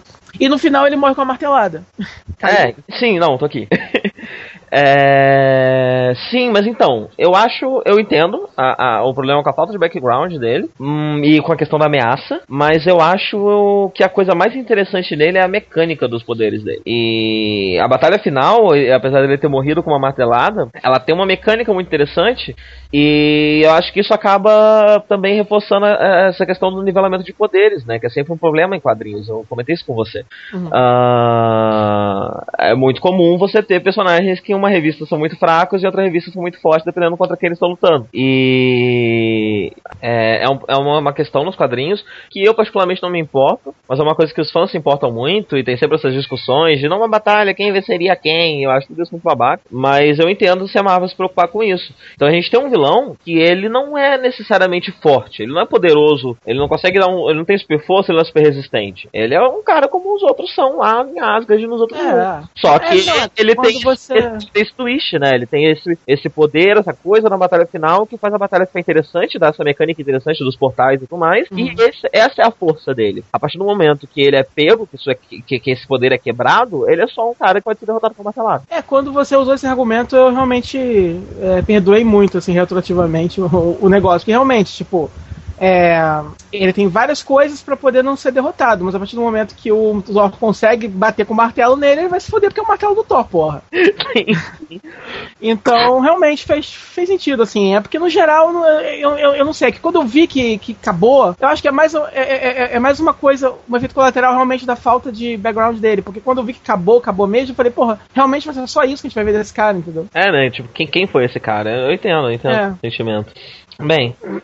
É, mas enfim, o, o, o, a forma como ele se mistura humor e ação naquela, naquele clima que é muito legal. É, podia, ter, podia ter dado muito errado, mas não deu. Eu acho legal a coisa da, da, da, da turminha do Thor, assim, né? Tipo, a, o, o, o doutor, uh, o Selvig, a Darcy, a Jane, agora tem o estagiário da estagiária. É. E eu adoro a, a, aquela menina, né? Tipo, ela é ótima, né? excelente atriz. Putz, enfim, eu achei delicioso o filme inteiro. É, é, a única, única outra crítica também que eu tenho é que eu não sei porquê, né, até hoje, a, o único defeito da Marvel uh, Studios como um todo é não querer né, gravar seus filmes em 3D de verdade.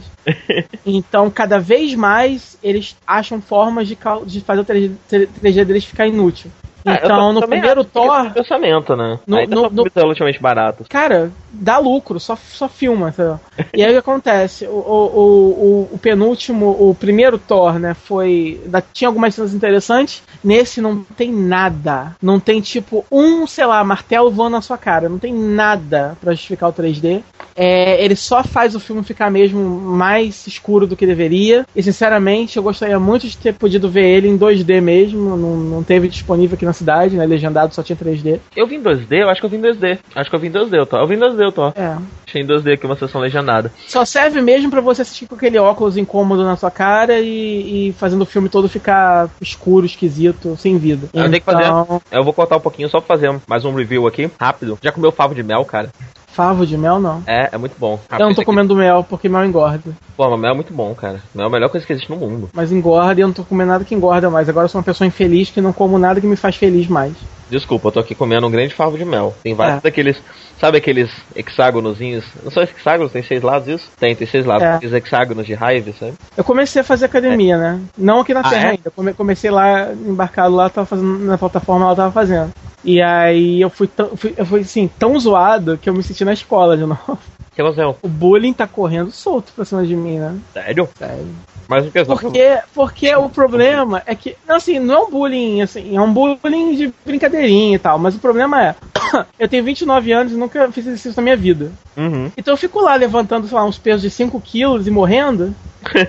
e os caras acham isso hilário, né? Os, os Uhum. bombadão lá de academia acham isso hilário. E, e, e sem contar que a minha figura, né? Porque pra quem me conhece, pra, pra gente que tá no dia a dia, eu mesmo não me acho tão bizarro assim, né? Uhum. A.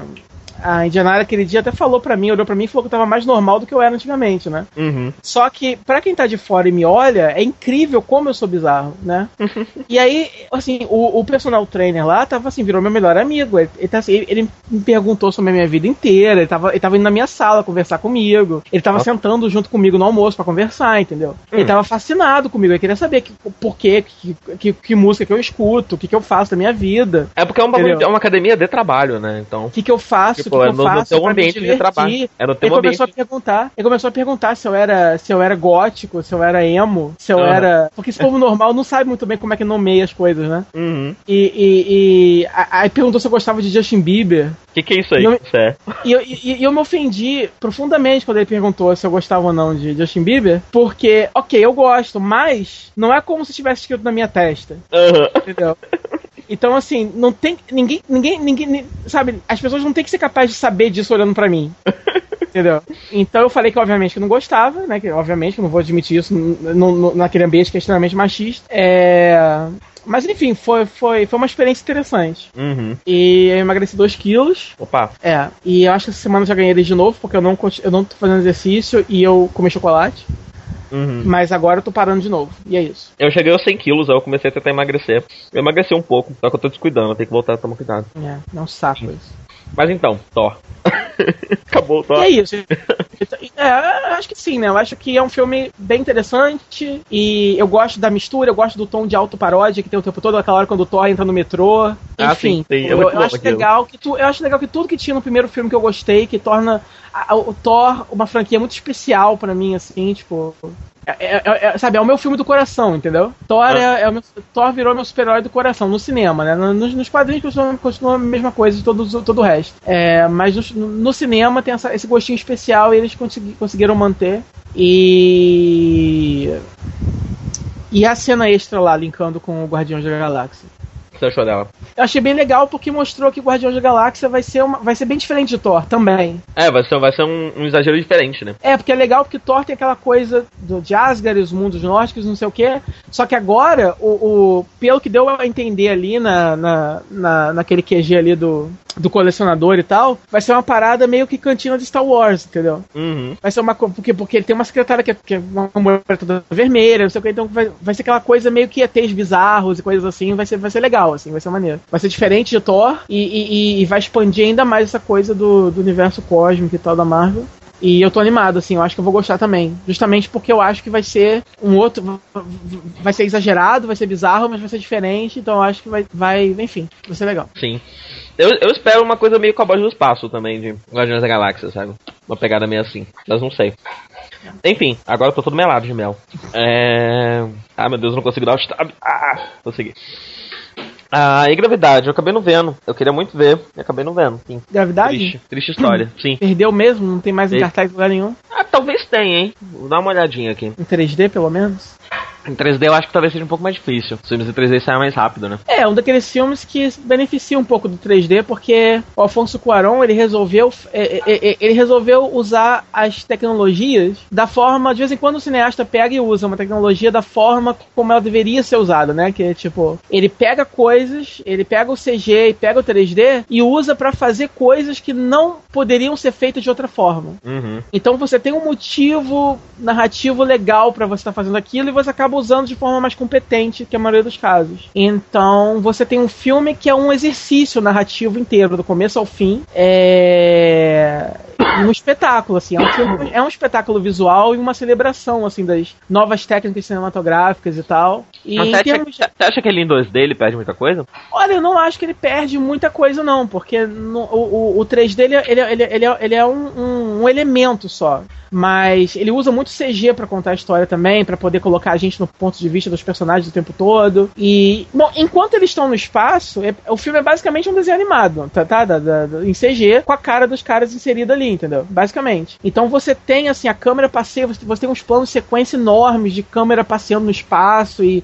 entrando no ponto de vista de personagens, saindo deles, e você enfim, você usa a, o, o que o CG tem de vantajoso, que é isso, você poder ter essa liberdade de ângulos e de movimentos de câmeras, assim, tipo, ilimitado. E como você está contando uma coisa que é no espaço, você não tem muita essa preocupação de, de ficar muito. de não ficar muito realista, né? Uhum. É, o, a, a, o, o 3D funciona assim, mais porque você tem aquela imensidão do espaço e tal, mas para mim o 3D só, só é mais divertido mesmo na parte quando eles entram dentro de, de naves e tal, que aí realmente é aquela coisa que você para e pensa, como que eles filmaram isso, entendeu? Entendeu? Uhum. Porque aí você vê ela tirando aquela roupa de astronauta e aí, tipo assim, agora é ela, né? Então como é que ela tá voando ali agora? Como é que essa câmera tá passeando? E aí você tem coisas voando na tela, sem gravidade, enfim. E é, é a parte que o 3D fica mais divertido mesmo, digamos assim. Uhum. É, a história é bem simples, é só aquilo mesmo. São. Eles estão lá no espaço, sofrem um acidente, esses dois personagens tentando sobreviver né? Em gravidade zero lá no Perdidos a Deriva no Espaço.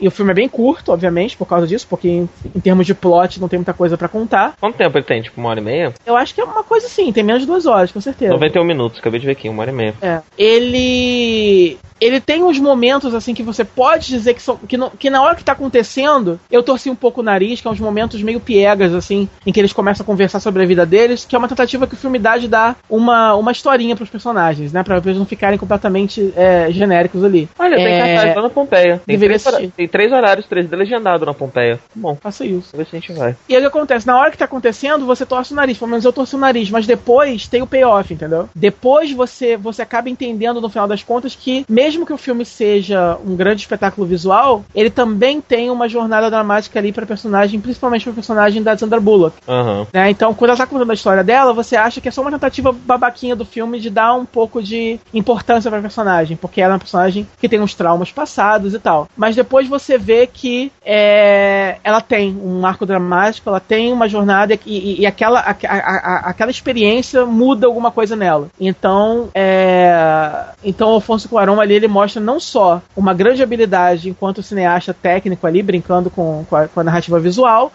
mas ele também mostra, se mostra um grande roteirista porque ele consegue é, inserir de forma muito tranquila, muito sutil, uma, uma, uma profundidade ali para protagonista dele. Ele escreveu esse filme com o filho dele, inclusive, foi interessante isso. É, o filme é escrito por ele e pelo filho dele. É, é um adulto? Eu não sei, é um adulto, provavelmente. É. é, é. Mas foi interessante. É um projeto, então, que é muito pessoal, é uma coisa muito. E isso que é engraçado, porque você geralmente vê. Quer dizer, é um filme completamente. É um, é um, é um projeto pessoal para ele, envolvendo a família dele, quer dizer, completamente. É como se fosse um filme indie que cara de ter milhões e milhões e milhões de orçamento. Entendeu? Uhum, sim. Porque tem todo. Ele, ele, tem todo o contexto de um filme independente. Só que ele cara de ter muitos milhões de orçamento, por quê? Porque tem o George Clooney, tem a Sandra Bullock, e tem aquela coisa toda no espaço que atrai as massas pro filme, hum. né? Mas ele é um filme muito tranquilo, muito calmo, muito introspectivo também. Então ele acaba atraindo pessoas por causa do, do, do, dos efeitos especiais e tal. Mas as pessoas, muita gente que. Muita gente pode ter saído sim do cinema achando que foi enganada, que o filme é meio chato, entendeu? Uhum. Quem, quem foi, de repente, esperando ver um blockbuster se decepcionou, porque tem, tem ótimas cenas de ação, emocionantes, inclusive. Mas o filme é muito mais introspectivo do que tudo e é para você apreciar mesmo. É, é, é, um filme de arte, é um filme de arte, só que ele é, cara quem, de quem, quem foi esperando um blockbuster não viu nem o trailer, né? É. Não sabe de absolutamente nada, porque porque não dá pra você fazer muita coisa é. emocionante e explosiva com duas pessoas perdidas no espaço. É. E assim, mas Só o legal é que a gente já né? viu, mas o engraçado é isso, a gente já viu antes, é... a gente já viu antes filmes que são é, essencialmente filmes de arte, mas que foram vendidos como blockbusters e não deram certo por causa disso, entendeu? Uhum, Nesse caso, é legal porque, ele, porque o Alfonso Cuarón consegue misturar o melhor dos dois mundos e o filme acabou sendo o sucesso de bilheteria que é. Entendeu? Sim, sim. Então ele conseguiu, assim, fazer um filme que ele é. que ele tem uma profundidade e tal, mas que ele também, eu acho que fornece é, elementos o bastante pra galera do blockbuster não sair tão frustrada assim, eu acho. Uhum. É, porque as já são bem ou mal são boas, e bem ou mal você tá, você, você tá todo momento sendo surpreendido é, com os rumos que a história vai levando, porque você realmente começa a ver o filme. Na primeira cena, eu virei pra mim e, e falei: o que, que eles vão inventar para encher uma hora e meia disso? Uhum. Entendeu? Porque a mulher voando no espaço, o que, que, que, que tem pra contar? Ela vai morrer ali, acabou. Entendeu? O que, que tem pra contar, sabe? No- porque o filme não vai. no- o, o filme não vai debandar pra, pra fantasia nem pro sci-fi. Assim, não, ele é um sci-fi, mas enfim, eu, eu, eu, eu ia usar um, um- uma. Eu ia usar o termo sci-fi de forma errônea. É, ele é um sci-fi. Só que assim, ele não ia, ele não ia é, é, debandar pro realismo fantástico. Não vai aparecer ET Aham, ali, sim, entendeu? sim. Então, enfim, enfim. É, eu gostei de ter assistido, gostei de ter a oportunidade de ver em 3D, que né, se eu fosse esperar aqui na minha cidade eu ia morrer sentado, eu vi no Rio. É, e é isso. O, a, a Oscar, esse pode concorrer a esse Oscar agora? Já tem, tem nomeado esse Oscar? Tô perdidão, nem sei. Como é eu tá? acho que Que é o Oscar. tá? Sim, sim, não. Não, já teve Oscar esse ano, né? Teve Oscar esse ano? 2013 já, caramba. É, no foi- começo do ano. Sim, sim. Eu quero saber é no Oscar de 2014. Sim, ele, ele, ele não saiu nomeado. Ele, ele pode ser nomeado sim, ele saiu em 2013. Ah, tá. Ele É, provavelmente o, vai ser. o o que conta é 2013. De 1 de 1 de 2013 a 31 de 12 de 2013, é isso? É, ele, é, eu, eu, eu com certeza. Desculpa, ele com certeza ele vai. Ele, ele deve concorrer pra melhor filme, eu acho. Aham. Vai É, ser tem, to- injusto, tem toda a cara, né? Tem toda a cara. É, tem um é elenco, diz- tem, é. tem um conceito. tem o marketing ideal por trás, tem o sucesso de o, bafa- o sucesso de bilheteria adequado. Aham. Eu acho que tem tudo pra concorrer. Tomara que concorra, porque geralmente sci-fi não concorre, né, nesse caso. Ah, sim, sim. É, vai ser injusto com o filme se não concorrer. Em chamas. Em chama. De novo, né? Eu não vi nem o primeiro, Jogos Vorazes. É, é. Ah, mas isso aí tudo bem, tranquilo. Você tava lendo o livro, né? Você leu Jogos Vorazes? Não, você tava lendo o livro, não tava? Ah, eu já terminei os três. Você leu os três, né? É. Aham. Então, Não, é, só pra é saber se a aquilo. sua opinião vai ser de alguém que já leu ou que não leu. sabe? Não, eu já li. Não, aquele negócio, eu já falei dos livros aqui no, no Nerd, então já, você já sabe a minha opinião em geral sobre a história, né? Que é uma história que no geral tem mixed feelings e tal. E o- com relação a esse filme, eu achei ele. Ele é bem melhor que o primeiro filme. Bem melhor que o primeiro filme. É, eu não saí com raivinha do filme como eu saí da com raivinha do primeiro. E de fato, o segundo livro é melhor que o primeiro livro. Mas com relação ao livro, o que acontece é o seguinte: o- o- os dois livros pra mim estão no mesmo patamar. Porque, como eu falei, é, no primeiro livro eu gosto de tudo, de tudo que vem antes dos jogos e não gosto dos jogos. No segundo livro, eu gosto dos jogos, mas não gosto do que vem antes dos jogos. Aham. Então, pra mim, tem esse equilíbrio. E com relação ao filme, é, enfim, eu gosto menos do primeiro filme do que eu gosto do primeiro livro. Porque o primeiro livro tem mais elementos interessantes que o livro ignora, que o filme ignora. Uhum. Então, é, é, analisando só pelos filmes em si, eu, eu acho que o Em Chamas é melhor que o, que o primeiro, que Jogos Vorazes. E, em alguns aspectos, ele é até um pouco melhorzinho que o livro em si, porque ele, ele, ele, ele ignora boa parte das coisas que eu não gosto no livro, que é o romancezinho chato e tal, e vai direto pro, pro, pra porrada que é a melhor parte do livro mesmo. Então acho, acho isso interessante. Mas compensação, ele tem muita coisa do, do daquele universo que eles não colocam. Algumas mudanças realmente que, que que tira o impacto de algumas revelações, entendeu? É, tem uma revelação bem importante que acontece no no livro, que tem todo um plot de uma investigação que rola para eles descobrirem aquilo, e no filme eles só mencionam. No final eles dão a resposta, não rola o plot da, da, da descoberta daquilo, e aí você tira o impacto, tanto que quem não leu o livro boiou, entendeu? Eu conversando com pessoas depois falei, ah, o que, que você achou da parada tal? É, o que você achou da, da, da, daquilo que aconteceu? E a pessoa não sabia do que eu tava falando. Aham. Porque isso é mencionado rapidinho pelo cara no final, correndo, entendeu? Então, é uma coisa que assim, que, que não, é, não é simplesmente que eles tiraram uma gordurinha do livro que não ia ter tempo pro filme. Né? É, uma, é, é um plot que, que continua sendo importante pro, pro filme, só que eles falharam em, em arrumar uma forma daquilo ficar importante, da, da- daquilo ficar, mais aparente, entendeu? Uhum. É... Enfim, eu tô falando mais porque você não viu o filme, porque se fosse pelos ouvintes eu falava spoilers de boa. Tá, beleza. É, mas é isso. É, e o filme é, é, tem, tem, uma, dos, uma das personagens que é muito divertida, que a atriz dela roubou a cena, que é, que é a Peraí, Joanna Mason, que, que no livro ela é meio genérica, mas no filme. Tem uma personagem que no livro é meio genérica, Aham. mas no, que eu não gosto muito dela no livro, mas no filme, a intérprete dela injeta uma vida, uma coisa tão legal, que ela rouba a cena, assim, ficou perfeita no filme. E é uma pena que ela tem muito pouco o que fazer no terceiro livro, eu espero que inventem muito filler pra ela. Porque todo mundo gostou, né? Tipo, ela tá divando total. Altos memes dela já. E é isso, enfim, é um filme bem. É legal, é be- bem mais divertido que o primeiro, menos, menos buracos de roteiro, melhor que o livro em alguns aspectos, e só falha em, em- em- em traduzir melhor certas sensações que o livro proporciona. E- e- Eles precisam dar um jeito de traduzir isso melhor no filme, entendeu? Traduzir o sentimento melhor, mesmo que os fatos em si tenham que ser editados e modificados. Aham. Bem, é... eu vi um outro filme, é, que foi o Insensate. Uh, tem, tem essa. Você, você chegou a acompanhar Creepy Chan? Creepy Chan, não sei. É, era, era uma menina. É uma menina que uns 5 anos atrás ela postava umas fotos no, no, no Fortran, nesses cantos, umas fotos meio assustadoras, porque ela tinha uns olhos meio grandes. Era uma, ela era lourinha, bem magrinha e tem uns olhos gigantescos, meio, meio. Não são saltados, né? Eles só são muito maiores do que eles deviam ser pro rosto dessa menina. E. Na época eu comecei a ver muita coisa sobre ela e ah, ela eu fez. vi, eu vi. Ela começou a fazer umas fotos elaboradas, assim, né, uns cosplays e tal, não é isso? Não tão elaborada assim, não. Bom, talvez você esteja falando de outra coisa, porque ela depois fez o American Next Top Model. Ah, conheço ela, conheço essa história. É, então, Conheço. depois ela entrou pro American Next Top Model. Foi até a final, você encontra no YouTube é, o programa editado só com as partes que tem ela. É, É, a- inclusive no programa ela não menciona nada disso, o programa não menciona nada disso, mas os fãs descobriram assim mesmo. Sim, sim. É, se você procura Creepy Chan, pelo, pelo nome Creepy Chan, você vai achar as fotos da época do. do Fortran, né? Que ela é adolescente, ela devia ter uns 16 anos. Tem um assim. vídeo famosíssimo que é ela falando, que, que, que todo mundo horrorizado com as coisas que ela, que ela fica dizendo, né? É, sim, que, que a, ela vira pra Tara Banks e fala que ela tem uma fixação com sangue. Isso, é, isso. E aí ela, a Tara Banks fala, diz que fala que quando ela era criança ela tinha, né? Aí ela fala, not jealous. É, é. Tem um vídeo que eu gosto muito dela no YouTube, que ela fez com alguém, não sei, que é ela brincando com sangue falso. Ela faz uma tigela gigante de sangue falso e começa a se sujar com sangue falso, começa a brincar com sangue falso, dançando com sangue falso, é legal.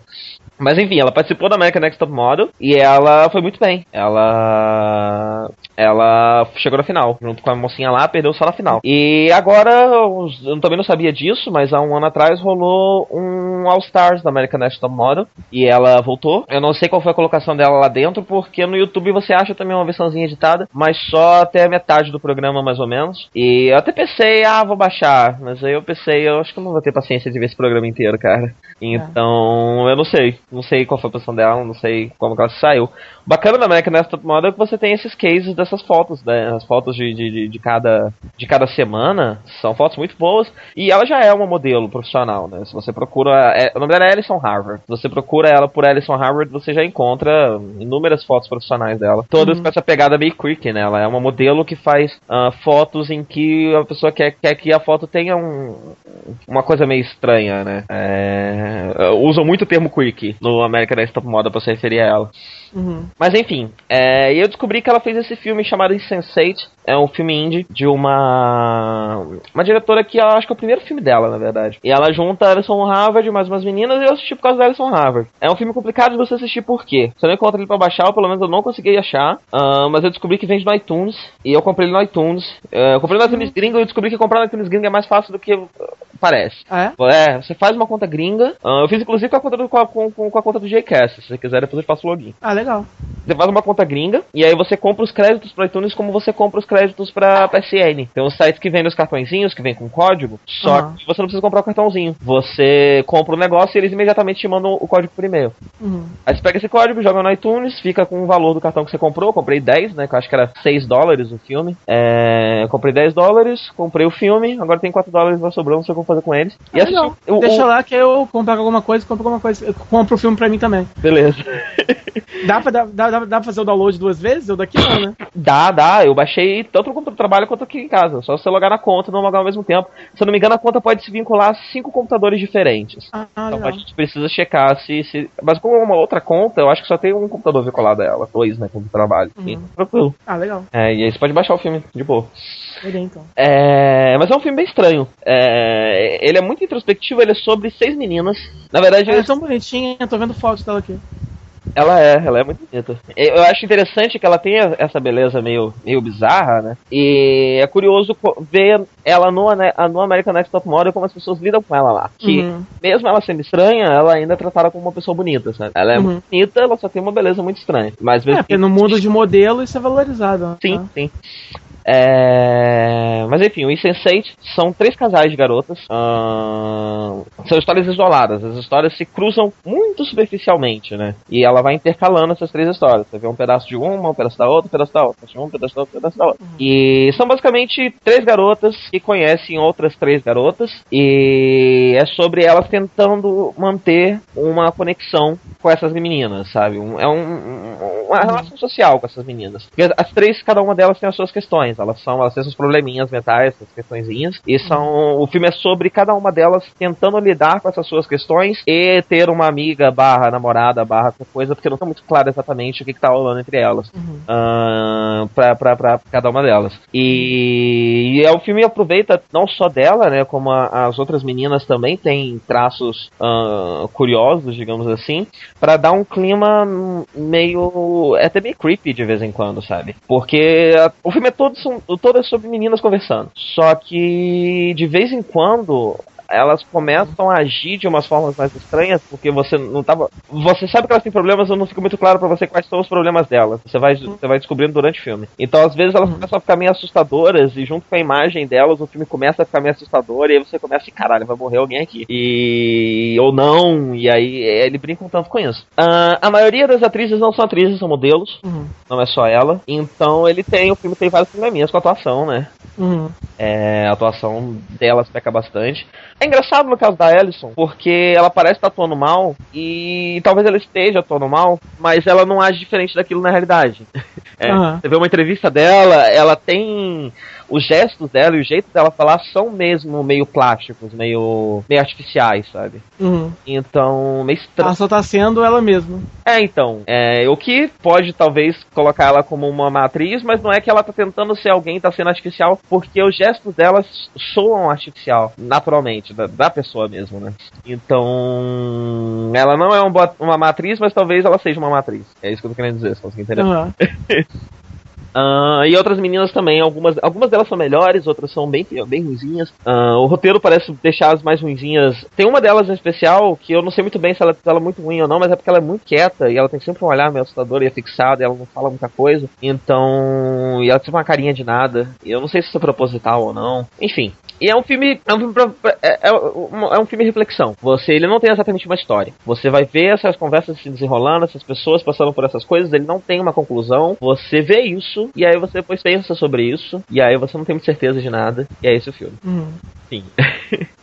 Mas é, é um, é, um, filme interessante. É um filme com, com, com, com, um clima interessante e como ele é todo de diálogo, é interessante você tentar perceber quais os, os problemas que cada uma delas tem em se relacionar com pessoas através de reações específicas que ela tem. É meio que acaba sendo um, um trabalho de terapia. Você está fazendo uma análise das personagens, uma análise psicológica das personagens enquanto você assiste. E, hum. e isso também é bem interessante. É um bom filme. Eu, eu gostei dele. É, é, é um filme indie. Ele é um, ele é um filme feito com orçamento ínfimo, com tudo ínfimo. E com gente em início de carreira, com gente que nem é atriz. E vai juntando todos esses elementos, ele ainda é um bom resultado. Eu gosto do resultado.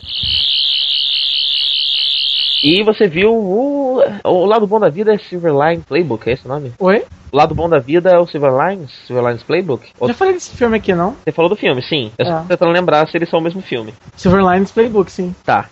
Mas você disse que leu o livro, não foi? É.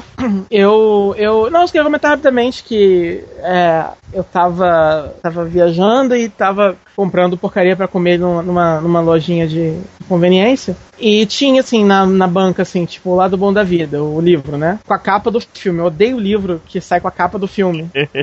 odeio, mas eu acho que não tem outra edição desse livro aqui, que o livro só saiu por causa disso. É, sim. Então. É que nem o Perks pensei... of Being. É tipo o Perks of Being a Flower também, só saiu por causa do filme. É, é. Não, não. O, o, que eu tenho não é do filme, mas. Ah, é? É, né, não é do filme, mas tem um tipo um selinho, assim, grudado na capa, que não sai, dizendo bem claramente que livro que inspirou o filme, blá blá blá. Uhum. É, mas a capa em si não é com a cara deles, mas tem com a cara deles também. Tem. É. Lá do Mundo da Vida eu acho que não, não, não, não, acho que não tem, porque eu acho que o livro nem era tão conhecido assim antes do filme.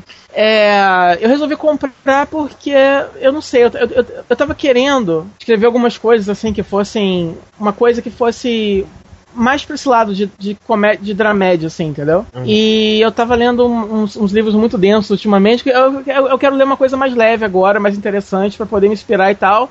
E eu vi esse livro lá e tava 20 reais, eu falei, vou comprar, comprei. Tava dando nada por ele. E acabou que eu gostei muito, acabou que ele é bem mais legal que o filme. Uhum. E olha que eu vi o filme antes, entendeu? É, o filme é todo escrito em primeira pessoa, ele me lembrou muito o Vantagem Ser Invisível em alguns aspectos, porque É, o protagonista também é, um cara maluco, bipolar, né? E ele também é assim no filme, só que no livro, como você tá dentro da cabeça dele, como você tá vendo o mundo através do, do, do ponto de vista dele, e ele tentando explicar as coisas para você, né? Acaba sendo muito mais interessante, porque ele tem toda uma narrativa particular, tem coisas que ele fica repetindo sempre, e tem coisas que você percebe que tá acontecendo em volta dele que ele não tá percebendo, e você percebe, mas ele não, e ele é o narrador, né? E é uma coisa que acontecia muito em, em a vantagem de ser visível também tá. Eu gostei muito daquele livro, então eu acabei gostando muito desse também. E os relacionamentos entre os personagens é muito mais complexo, né? No filme foi tudo muito simplificado. É, ele tem um relacionamento complicado com o pai dele, no filme isso não tem. O, os pais dele têm um relacionamento muito complicado entre si, no livro, no filme isso também não tem. É, o desenvolvimento do, do, do, romance, digamos assim, entre ele e a outra, a menina Tiffany, no livro é um pouco menos formulaico também do que no, no filme. No filme é uma história. É, é, é acaba sendo uma, uma, um tipo de comédia romântica mais, pad, mais padrão de Hollywood, entendeu? É, e no livro não. No livro é uma coisa que toda hora ele fala que o filme. Que, que que a vida dele é um filme e ele tá sempre buscando esse final feliz. E o livro, de uma certa forma, tá sempre quebrando a, a, as suas expectativas com relação ao que significa um final feliz, né? E o próprio final feliz, entre aspas, do livro, não é o final feliz que você necessariamente esperaria. E no filme, não. No filme, o filme já tem um final feliz mais, mais normal, digamos assim. Uhum. Né? E o, o, o, livro também é um pouco mais corajoso, até com a forma que ele lida com a doença dele no livro. Ele, passa, ele, ele passou quatro anos internado é, e ele não lembra o que aconteceu. É, ele acha que ele está um tempo separado da mulher dele, não lembra o que aconteceu. ele está o tempo todo é, e, e, toda a razão para ele estar tá, tá tentando ser uma pessoa melhor é porque ele quer ser uma pessoa melhor para a mulher dele. Ele fica chamando isso que ele tem com a mulher dele de tempos separados. É o tempo separados que vai chegar no fim e tal. E aí e, e é, um, é um grande choque para ele. E na cabeça dele ainda tem tipo 30 anos de idade. E é um grande choque para ele quando ele descobre que ele tem 34, 35, sei lá. Uhum. Porque ele perdeu 4 anos da vida dele internado e ele não sabia. No filme ele, ficou, no filme ele parece que tá 8 meses só internado e ele lembra de tudo que aconteceu. Então, assim, você, você vai vendo que o filme se esforça muito em simplificar a história de uma forma que não precisava ter, sido feito assim, né? Eles podiam ter adaptado da mesma forma, funcionaria em filme do mesmo jeito. Por quê?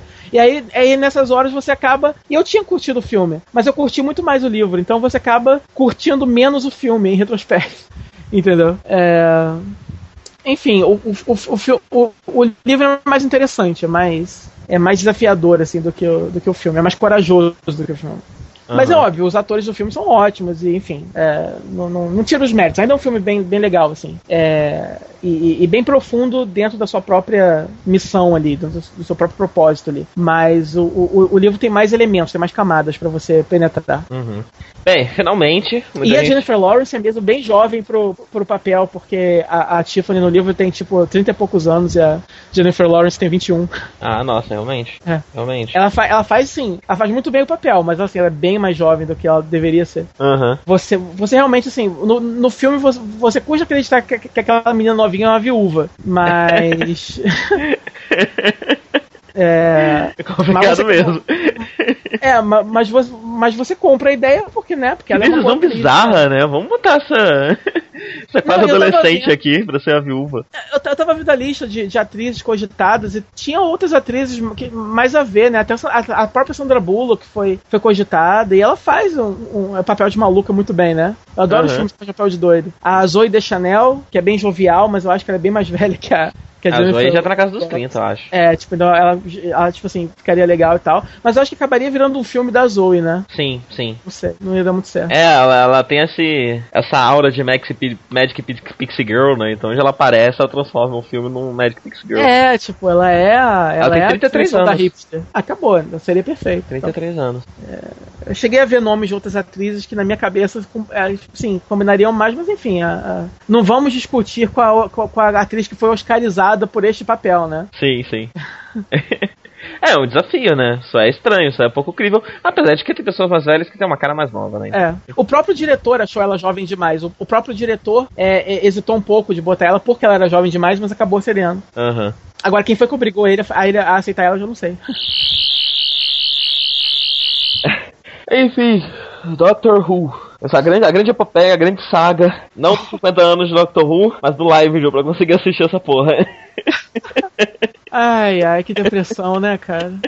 O Live Video foi a única pessoa que comprou ingresso três vezes pra ir ao cinema assistir isso e não assistiu nenhuma. É. Eu fui, eu acho que o último Ruvian da face da Terra que que assistiu esse especial, né? Provavelmente. Conte aí. É, o que, é, não, é isso. Eu comprei inicialmente pro dia 23, fiquei muito feliz, e aí descobri que eu ia estar trabalhando no dia, ia estar viajando, né? Eu ia estar fora trabalhando e não ia poder ver. E aí eu fiquei muito deprimido durante um tempo, depois me conformei. O dia 23, em especial, foi um dia muito sofrido. Eu sabia que tava todo mundo assistindo, menos eu.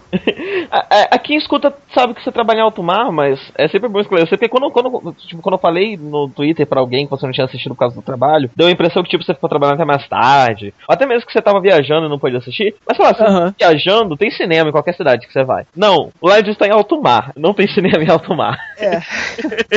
estou, numa estou numa plataforma de, de perfuração de petróleo no meio do oceano. Podia ter um cineminha lá, né?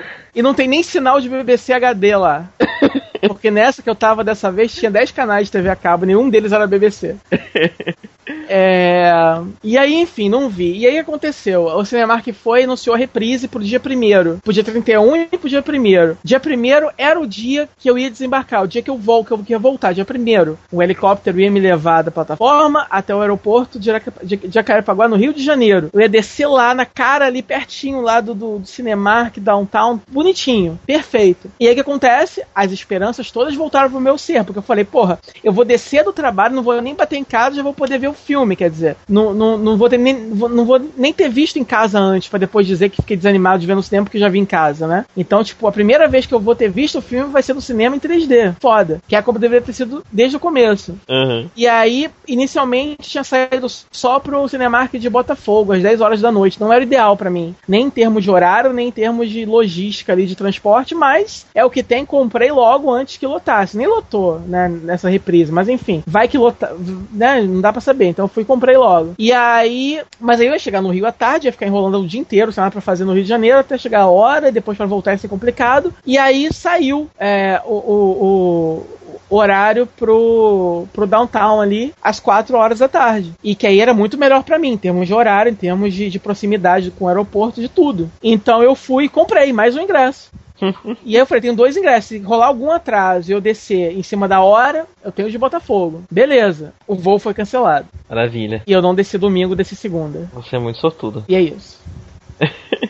E aí você assiste em casa. E agora a próxima fatura do cartão de crédito vai ser a mais deprimente do mundo, que vai ter aquele monte de Cinemark debitando ali e eu vou pagar por uma coisa que foda-se, né? Porque... Sim. E aí cheguei em casa e na cheguei em casa segunda-feira à noite, na madrugada segunda-feira pra terça eu já assisti o especial. E ontem eu tava vendo de novo, só que eu peguei no sono no meio. Então eu vi uma vez e meia. É, então, eu fui ver de novo, mas acabei também terminando ele pelo mesmo motivo. É. Fui vendo do é? no sono. É. Eu vi uma vez e meia. É. Vou ver, vou ver direito. Mesmo porque eu peguei um hip melhor. Eu vi o primeiro um hip de 1 GB e pouco, agora peguei um de quase 3 GB. Nossa. Que não é só o tamanho dele que tá maior por coisa de encode, não. Ele, a qualidade dele tá um pouco melhor mesmo. Então 1080p, assim, mais bonitão. Aham. Uhum. E aí?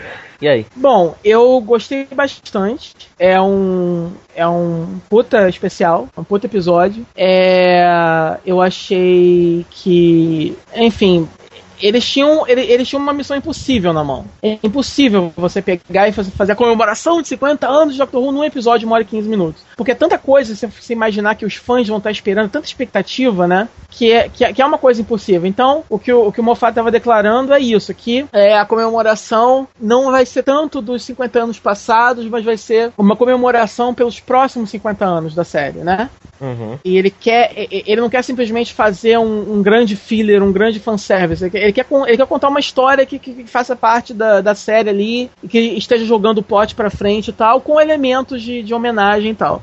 Então, eu acho que nesse sentido ele fez um bom trabalho, porque. Ah, porque não teve Doutor Clássico. Quer dizer, é tanto mimimi de fã, mas isso é tão idiota, porque você tem que entender o seguinte, gente, ainda é uma série da, da BBC. E a BBC ainda investe uma micharia nela, entendeu? Sim, sim. Então, assim, cara, não tem dinheiro para fazer um, um, um, episódio de duas horas de duração, de três horas de duração, para fazer três especiais diferentes. Não tem verba para isso, entendeu? Nossa, já, já é incrível. A BBC, o, o canal digital, fazer um, um especial passando no cinema, sabe? Sim, e com uma com, valores de produção muito bons, as sequências de, de da, da, da, Time War foram curtas, mas foram muito bem realizadas. Sim. É, então, assim, é, é, em 3D, quer dizer, é, o preço disso, obviamente, foi aquela palhaçada de ter dividido uma temporada só por dois anos. Uhum. E aí, com o dinheiro. Ninguém falou isso, mas eu tenho certeza que oficializou. É isso mesmo. O dinheiro que sobrou, eles injetaram nesse especial. Uhum.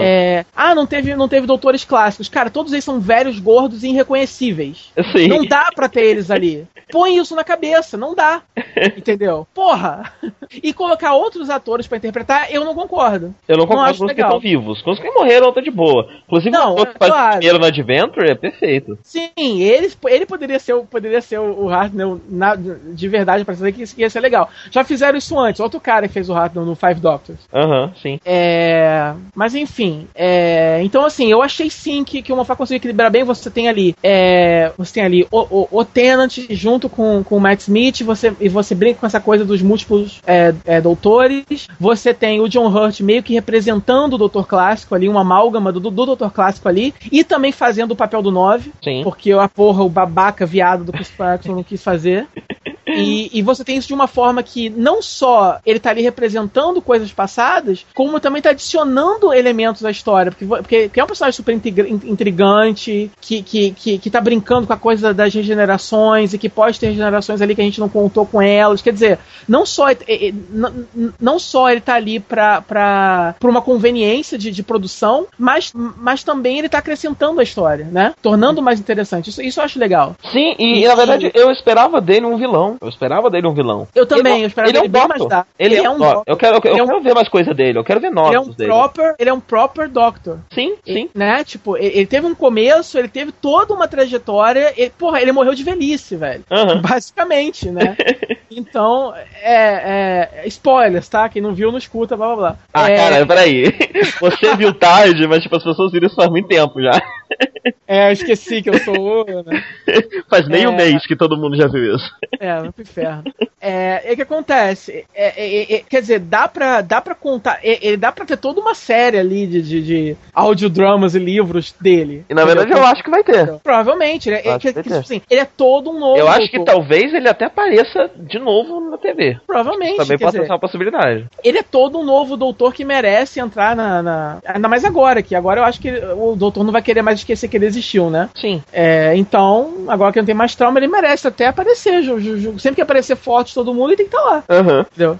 é, e a interação deles é, é muito boa, os diálogos, é legal como, como você tem uma você tem uma, uma, uma, coisa de metalinguagem ali com ele, porque ele acaba dando voz dentro da série a, muita, a muitas das reclamações que pessoas tiveram com a, a nova série, né? Que, os fãs da, da, da, série clássica, então ele questiona a juventude dos dois, é, é doutores, é ele questiona, ele questiona o, o estilinho muito engraçaralho que eles têm, etc. É, e, e, ele questiona, inclusive, o uso da, da Screwdriver. Isso que é genial, porque todo uhum. mundo fica reclamando que mimimi, ele usa Screwdriver pra tudo, mimimi. Antigamente usava de vez em quando, mimimi. E, e, e ele, ele critica isso nos dois, né? Isso uhum. é bem legal. É, é, interessante ver a dinâmica dos três juntos, porque são as transições, né? Sim. É, ou é a clássica pro Mofá, ou a clássica pro RTD, e RTD pro Mofá. Então, sim, sim. Tem, nessas cenas que, que, que você tá tendo esse tipo de discussão entre os três, você tá fazendo duas coisas. O mais interessante é que você não tá só botando comentários meta. Você tá sim. colocando ali comentários meta, e aí você tá, enfim, é, as diferenças e as reclamações de uma pra outra, ah, ao mesmo tempo que você tá desenvolvendo o personagem com isso. Essa é, visão, é porque, essa é... visão do Doctor uh, da série nova como alguém que não quer aceitar que é um adulto, porque teve que tomar uma decisão como um adulto que foi muito sofrida, é uhum. algo que nunca tinha passado muito bem pela minha cabeça que eu achei muito interessante. É, então, é por isso por, aí que eu acho que, que, que tá a, a, meio que a genialidade do, desse esquema desse episódio, porque um especial de 50 anos, tipo assim, você poderia, digamos que a BBC colocasse todo o dinheiro do mundo no especial, aí você contrata pra, poder aparecer ali todo mundo que estiver vivo que já passou na série, entendeu? Aí aparece todo mundo, enfia ali é, Rose, Marta, Dona, Jack, todo mundo aparece ali, uma parada de gente. Mas no final das contas, isso é uma coisa vazia, né? É, ele, ele acabou sendo. Então, que, Ele o que, tem o que, o tudo, que eles fizeram? Ele tem conceito, né? Ele é, ele é um especial conceitual, ele tem tudo, ele tem os É, conceitos. então. Ele traz todos os conceitos, não todos os personagens. É, ele conseguiu, ele conseguiu fazer uma, uma, uma, uma homenagem ao que Doctor Who representa e ao mesmo tempo conseguiu con- contar uma história que é pessoal, que é do Doutor enquanto pessoa mesmo, uma coisa realmente da vida dele e, e conseguiu evoluir o personagem e tal. Então, assim, eu acho que é um espetáculo que casou muito bem com o que a história vinha contando até agora. Não sou forçado, nada ali tá ali, que- sabe, nada, nada, nada que acontece em tela, ou quase nada que acontece em tela, você, você pode dizer, ah, isso aqui só tá, só, só tá acontecendo isso por conta de fanservice, entendeu? Aham. É, é, é um especial que, que se encaixa organicamente ali na, na narrativa. E, e eu sempre eu, eu tô dizendo que eu acho que é, é, o, o, o The Name of the Doctor, The Day of the Doctor e agora The Time of the Doctor pode ser É encarado trilogia do como, Doutor, como uma, né? é, como, uma, como uma espécie de trilogia comemorativa dos 50 anos, entendeu? Uhum. Pela simetria dos nomes e, e- e pelas revelações e, e pela conexão que esses episódios têm um, é, é, uns com os outros. Então, eu acho que os 50 anos você não precisa colocar toda a responsabilidade nos ombros desse especial só. Porque quando você tira esse peso todo e você encara esse especial como ele realmente é, sem toda essa expectativa, entendeu? Você acaba sendo mais justo com ele. Porque eu mesmo, quando eu- eu parei a assistir, no final eu achei maneiro, achei. Mas eu acho, que- acho que fica com aquela sensação de que, pô, podia ter sido de repente, não sei, mais épico. Alguma coisa tá faltando que eu não sei explicar o que, que é. Mas eu acho Sei, que no eu fiquei final. plenamente satisfeito.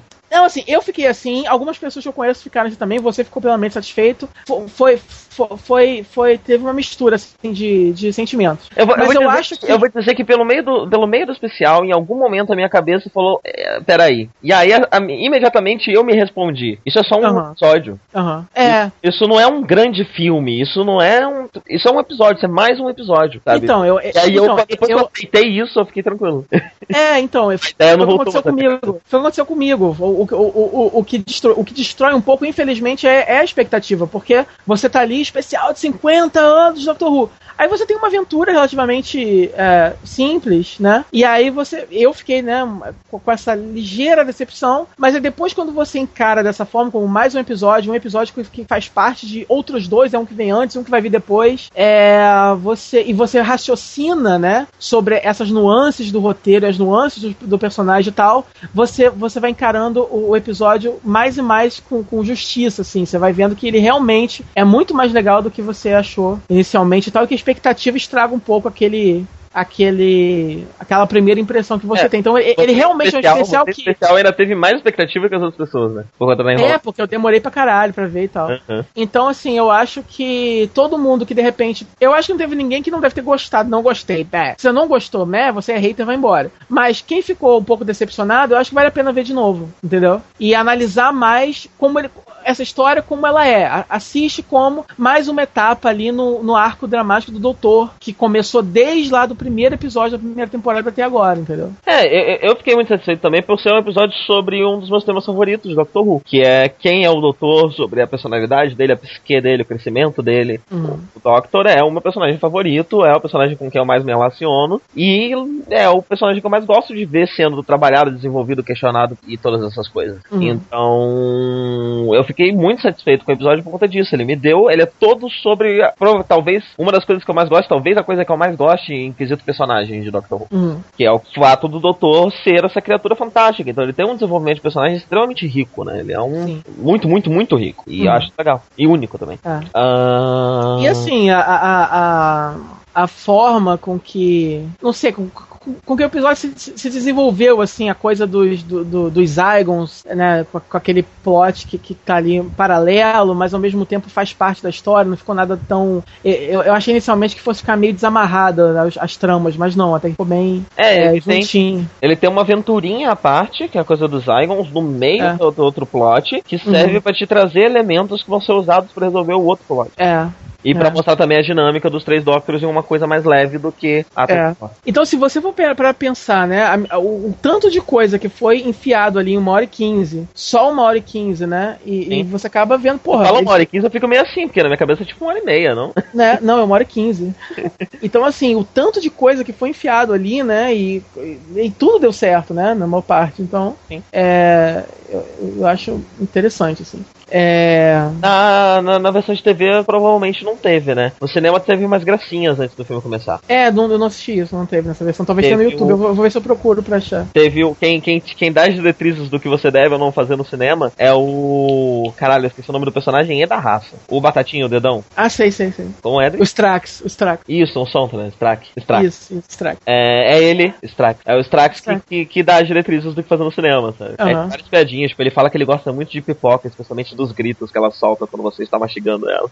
E aí então chama um close gigantesco na boca dele, ele colocando a pipoca na boca e mastigando lentamente os barulhinhos da pipoca. É muito bom. E depois. Cara, tem... o Santaro nunca mais vai conseguir ser vilão dessa história, né? Acabou. Acabou. E depois tem o, o Eleven e eu tem também, fazendo umas gracinhas e tal, e várias piadinhas um com o outro. Tipo, é porque eles um, um vira o outro, né? Durante a, a piadinha. E aí hum. quando volta, sei lá, quando volta o, o Tem, ele fala: Ah, então, queria só avisar, cuidado com o queixo, tá? O filme é em 3D, umas coisas assim. Ah, legal, legal, legal. Mas enfim, e a Time War? E a resolução da Time War? Então, é, é, parte, parte da decepção né, foi a coisa da, da expectativa. Agora, uma parte foi uh, com um pouco da rapidez com que isso foi é, resolvido, entendeu? É, alguns, algumas pessoas vão concordar, outras não, com ele ter evitado a Time War. Isso já é um debate longo, porque você pode dizer que faz sentido com relação à história para empurrar a história para frente, para inserir um novo elemento, ou você pode simplesmente dizer que é só um vício de escrita do Mofá, porque ele gosta de resetar as coisas e não gosta que ninguém morra, como você estava comentando comigo aquele dia. É, é, você tem vários pontos de vista para encarar isso enquanto decisão, e você tem vários pontos de vista para encarar isso depois que com relação à execução na tela. Uhum. Então, por onde começar? Começa você. É, primeiro que a decisão de resetar a Time War, porque a, a, não foi bem resetado. Mais porque ou menos. ou mal o doutor lembra que aquilo aconteceu. Sim, porém a questão do Doctor, com a, os Time Lords podiam voltar sem que a Time War precisasse ser mexida. Sim, igual é quase aconteceu no The End of Time. Exatamente. Eu particularmente acho que os Time Lords estavam demorando para voltar. Quando uhum. eles aparecerem em End of Time, inclusive eu achei que seria a volta. É, e eu achei que seria uma ótima hora. Uhum. Eu acho que tá ok. Eu acho que a gente já teve dois Doctors que são sobre. que, que, que trabalham com esse luto, que lidam com isso. O último Doctor foi sobre uma tentativa.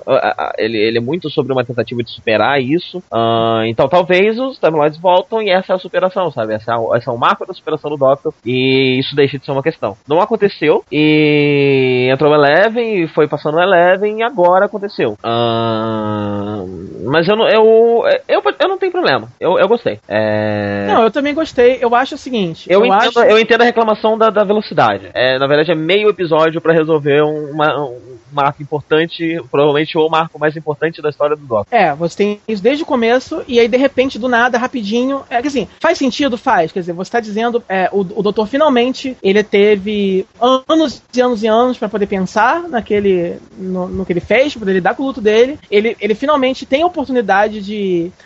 Aliás, ele tomou aquela decisão que ele precisava tomar naquele momento. Daqui daqueles anos para cá, ele conseguiu pensar em outras soluções, né? Provavelmente. Coisa que ele poderia ter feito. Todo mundo faz isso. Nós vive pensando em coisas que a gente poderia ter feito diferente na nossa vida. Uhum. E ele também pensou. E ele arrumou uma solução. Só que ele, só, só que ele nunca tinha tido a oportunidade de voltar e mudar isso, mesmo porque ele não pode cruzar a própria a timeline dele. Uhum. Só que aconteceu e, e, e, e enfim, o único, meu, meu, único problema é o seguinte: ele não pode cruzar a, a timeline dele, né? Então, agora que ele fez isso, você pode dizer que isso tudo foi organizado pelo momento, a consciência do momento. Sim. Dessa vez quis fazer diferente, tanto que é um momento que junta todos eles, uhum. para que os doutores do futuro possam ajudar a convencer aquele doutor ali a não fazer isso. É, então, provavelmente, to, todo e qualquer paradoxo que aconteça ali, você pode dizer que é o momento que vai ajeitar depois para aquilo ali continuar dando certo. Não é nem o é, momento, né? Isso... É Bad Wolf através do momento. Isso. Mas eu acho que isso deveria ter ficado mais é, explicado, porque aí o que acontece?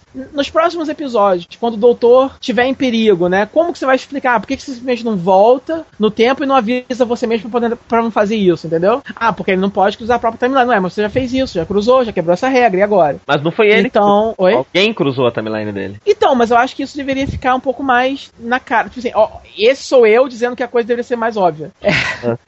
Escroto, eu sei. Mas enfim, tipo, eu não, eu não sei como é que vai ser depois. Assim, na verdade, eu quero muito que o momento volte a, volte a aparecer, volte a ser trabalhado. Ele ainda existe, ele tá lá, entendeu? Ele é uma. Ele é uma. Ele agora é um personagem por si só e, e é uma ferramenta intrigante, entendeu? Tem muito mais coisa para ser trabalhada ali, pra ser contada ali. Então. Sim. Eu, eu, eu, eu, acho... eu, eu acho interessante. Na verdade, eu acho extremamente interessante que Bad Wolf tenha feito isso. Uhum. Porque você pode tirar a escala épica e trazer isso para uma escala menor e dizer que foi a relação V vamos lá. A, a, a, minha, a, minha, a minha. Eu tenho aquela, minha, aquela minha, minha, minha. Aquele meu. Tipo, a cada evolução do Doctor, é, cada regeneração do Doctor e a personalidade que ele passa a ter faz parte da. Uma, uma, uma reflexão. Uma, tá difícil falar, caralho. É, a, a, a, personalidade que ele tem após regenerar reflete. é bom que eu tento me embolar menos a, a personalidade que o personagem passa a ter depois de regenerar é um reflexo da evolução que ele sofreu na regeneração anterior. Por uhum. isso, cada regeneração tem o seu teminha, vamos dizer assim. O Nine era o, era o Doctor que estava ainda em luto e ainda tentando lidar com, com, com o angst ali, com, com, com, aquela decisão que ele teve que tomar, que, que, que não tinha acontecido há muito tempo. E na, com especial a gente descobriu, na verdade, que tinha acabado de acontecer. Uhum. É... E ele é muito sobre isso. Ele é, um, ele é uma vítima de guerra, né? Ele é o cara que tá tentando lidar com a decisão horrível que ele teve que ter para terminar com a guerra. Depois a gente tem o Ten, que tenta superar isso se aproximando da humanidade. E a gente pode dizer que a representação da humanidade pro Ten é a Rose. Uhum. Então é interessante ver que essa aproximação do Ten com a, com a humanidade, uh, novamente, tirando da escala cósmica e mitológica do Bad Wolf e trazendo para uma escala mais íntima, mais de personagens, desenvolvimento de personagem, foi o que fez ele de fato superar. Então a gente finalmente teve, de fato, mesmo que, mesmo que no contexto épico de algo muito grandioso acontecendo, em uma escala menor, o Doctor superando a guerra através de um esforço dele para fazer isso. Uhum. Consegue entender? Uhum. Foi essa a impressão que eu fiquei. Eu gostei da Rose estar tá ali, eu gostei disso ser a Bad Wolf, porque nada mais é do que a Rose, do que a humanidade e do que a uhum. busca tem pela humanidade, finalmente libertando ele desse peso que ele estava tentando se livrar. Uhum. E eu achei isso muito interessante. Achei isso bacana. É, é. Uh, e enfim, é, é, é, é, sobre o desenvolvimento do personagem, né? No final das contas, acabou sendo sobre o desenvolvimento do personagem e isso deu uma riqueza maior para a solução. Também achei uma solução rápida, é, também eu acho assim, é, é, é tipo, é, muita gente que é, é, é, criticou, principalmente aquele texto que você me passou, né, bem apocalíptico, que, que, que, falando como se agora, sem Time War, como se o doutor fosse de alguma forma perder a profundidade dele, mas por estar esquecendo que o doutor viveu 27 anos sem Time War. Uhum. e ele era bem profundo, então não é como se ele não tivesse, vivesse por aí sem propósito, né? É, e é interessante pro personagem, porque primeiro você tinha ele lidando com o luto pelo que ele fez, e agora ele buscando redenção, porque ele conseguiu evitar aquilo e agora ele precisa achar Gallifrey. É, então ele precisa se redimir com o que, com, com o que ele fez, fazer as pazes. É uma busca dele agora fazendo as pazes com, com, o que ele fez antes. Quer dizer, é uma trajetória também tão interessante quanto. Né? Sim, e como eu falei, desde a ida do Tank, é. pra mim esse é um E, e você, tá e, e, você, obviamente. Tô. Tá. Não, pode falar. Não, e aí, e, e obviamente você acaba empurrando a história pra frente. Você teve é, sete anos de, de, de Time War e agora vamos sacudir as coisas e vamos pro, pro, pro, pra próxima coisa, pra próxima. É, então, pra mim, é... desde a ida do Tem, já era um assunto que devia se resolver, sabe? Tá na hora de ver uhum. esse personagem indo pra outro lugar. É, acabou não acontecendo, uhum. mas enfim. Uh, o que eu ia dizer é o seguinte: se você associa a profundidade do Doctor apenas a esse fato, apenas a Time War, a decisão da Time War, você na verdade tá dizendo que ele era um personagem vazio, que só ganhou profundidade na série nova. Sim. E. E mesmo assim é uma profundidade monotemática. Tanto que se você tira esse monotema, você não tem mais personagem. Não é, é o que não é verdade. Isso não é válido. Aquele texto é. que eu te passei, ele, ele como, eu te, como eu mesmo te avisei que ele é bem apocalíptico, mas é. o, o foco ali, na verdade, que eu achei interessante, o ponto interessante dele, é essa análise da dificuldade que o Moffat tem de lidar com, lidar com luto. Com luto. Uhum. Essa mania de trazer as pessoas e não matar ninguém. Não é nem que ele não uhum. mata ninguém, é que ele mata as pessoas e traz de volta. É, ele não tem problema de lidar com a morte, ele tem problema de lidar com o luto, com as consequências da morte. Uhum. É, o, é, dá para analisar o roteiro dele, essa mania dele com isso, com uma dificuldade de que ele tem de escrever sobre, de lidar com as consequências da morte. É, porque e... a, a, morte dele é sempre é, é, morte, mas nem tanto, né? Você tem a River, que, que quando morre é salva lá no sistema, e você tem a, a Amy, que, enfim, assumiu da vida do doutor, mas ela morreu de velhice, feliz com o marido dela. Uhum. Então. E aí, mas, mas, mas eu acho que você. Né, eu estou falando, você também reduzir a, a, a, isso, a mudança da, da Time War a só uma mania de escritor, entendeu? É, é, é pouco, entendeu? É, é. é, é não enxergar o, o, todo, tudo que aquilo ali representa e tudo que pode vir a acrescentar de coisas legais pra história também. Porque, bem ou mal, é, aquele negócio que eu falei, bem ou mal, o doutor ainda lembra de ter feito isso. Então, é, ainda faz parte da complexidade dele, agora é até mais complexo, porque ele lembra dessas duas realidades diferentes não, na sim, cabeça dele. Assim, eu, eu não atribuo a, o fim da a, a Time War a, um, a um, uma mania do, do, do, do Mofá. Eu hum. atribuo, na verdade, inclusive, a uma decisão muito, muito sábia dele e muito uhum. consciente, porque já era um assunto que tinha dado, já tinha sido bastante explorado. Uhum. Luto e, e, esse tipo de assunto dá ainda para ser mais explorado, eles poderiam trazer um elemento novo, uma visão nova e explorar ele mais. Uhum. Mas eu vejo que, que tal, é, essa é pura especulação, não tô na cabeça do Mofá pra falar isso. Mas se a decisão de acabar com a Time War é um jeito de tirar esse assunto com o qual ele tem problemas em lidar e ele não sabe lidar tão bem do caminho e falar de outras coisas que ele sabe falar melhor, é uma decisão muito sábia e um conhecimento muito grande das suas limitações. É uma, é uma decisão muito sábia como, escritor, como escritor, se realmente foi isso que aconteceu. Então, mesmo que não tenha sido essa a intenção, uh, enxergar dessa forma transforma isso numa decisão sábia. Eu acho interessante. É, é assim, o, o, a, a, Time War ela foi criada porque o Russell T. Davis queria tirar a bagagem do, do, do doutor e começar o personagem de forma é, nova, renovada e tal, dar, dar uma outra pegada para ele. E eu acho que cumpriu a missão, né? Só que hoje em dia a gente, a gente, a gente já, já, já pode encarar os outros caras, né? Tipo, a gente já tá anestesiado, né? A gente já conhece o doutor, a gente já sabe, a gente já conhece os Time Lords, eles já apareceram, então já dá pra, pra eles voltarem. E eles não precisam ser o centro da história, eles podem aparecer de vez em quando. Não, é quando eles forem estabelecidos é, de novo, né? É interessante pra eles voltarem que quem só assistiu a série nova sabe muito pouco dos Time Lords, né? É. Eles são esses caras aí que se vestem sempre pra caralho. É, tipo, é, é, é uma evolução natural, assim, né? Tipo, naturalmente tem que acontecer isso. Sim. A... Agora, a única coisa mesmo é que é, foi, foi, a, foi a velocidade, porque nada disso foi nem sugerido antes, até mesmo para poder manter o mistério da história, para ninguém saber que ele ia tratar disso em especial. É, mas, então, mas... talvez, de repente, ele tivesse mencion... de alguma forma mencionado antes, né? Não sei. É, a Adriana até comentou aqui agora comigo que ela acha que, possa, que pode ter sido uma decisão executiva isso também. E faz muito sentido, né? Esse tipo de decisão repentina e que não, não há dicas no roteiro. Uhum. Uh, é algo que dá pra você associar fácil também a, a, a decisões é. executivas, né? Então pode sim sido uma decisão executiva e aí a sapiência não é do, do Moffat, é, da, é do, dos executivos. Enfim. É. É. Mas olhando pra série. E a coisa, e, e, e, a, e, a, coisa no final de todos os doutores uh, aparecendo uh, para ajudar lá e tal, é, dá aquela, ah, que legal, todos eles, sei o que, mas uh, na história mesmo não faz muito sentido, né? Aquilo sim é o fantástico. Quem é que foi chamar? Cara, aquilo no cinema, você não faz ideia. nego é. gritando, nego gritando, nego chorando. Foi, foi uma função. Uhum. E eu também entrei, né, na, na hora. Não, eu também teria, eu também teria. Eu achei o máximo quando eu vi, tipo, arrepiou, entendeu? Uhum. Mas não fez muito sentido, assim, né, na, na narrativa. Vamos combinar. Como que ele... Só, só gente... se você falar que foi a, a Bad Wolf que buscou todo mundo, né? Aí, beleza. Sim, e provavelmente foi, na verdade, né? É, então, tá, beleza. E é isso. Mas é interessante, você vê a vida inteira. É, também tem um, o seu valor também na análise do personagem, né? Você... E o Peter Capaldi aparecendo também, né? É, então, então justamente pelo aparecimento do Peter Capaldi que tem esse valor. Porque não é só. Hum. Novamente, né? É, a, a, a, o reset da timeline da, da, da, da Time War pode ter sido curto em tempo, pode ter sido algo repentino em tempo, mas ainda foi algo que precisou que toda a vida do Doctor, todas as 13 vidas do Doctor, toda a duração do Doctor aparecesse para resolver aquilo. Uhum. E... e... outras que podem ter aparecido ali também, futuras, a gente só não focalizou porque a gente não sabe ainda. Sim.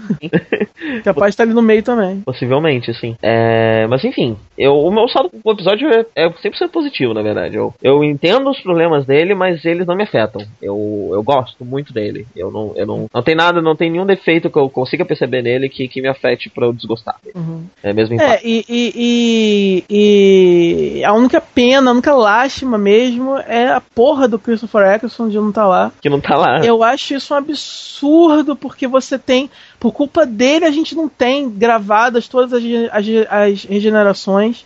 É. Ele não precisaria ter feito o episódio todo, ele podia ter topado fazer só aquela cena de regeneração final quando Sim. o War Doctor vai regenerar. E foi o que eu achei que ia acontecer, né? Porque todas as vezes perguntaram pra ele, ele deu uma risadinha, conversou. É, quer dizer, pensei, ele seja... não deve ter um papel grande, mas talvez, especialmente depois do Night of the Doctor, eu pensei, bem, deve mostrar a regeneração. Ou seja, não tem motivo para ele ter recusado, não tem motivo. É porque ele é escroto. Eu não gosto dele agora por causa disso.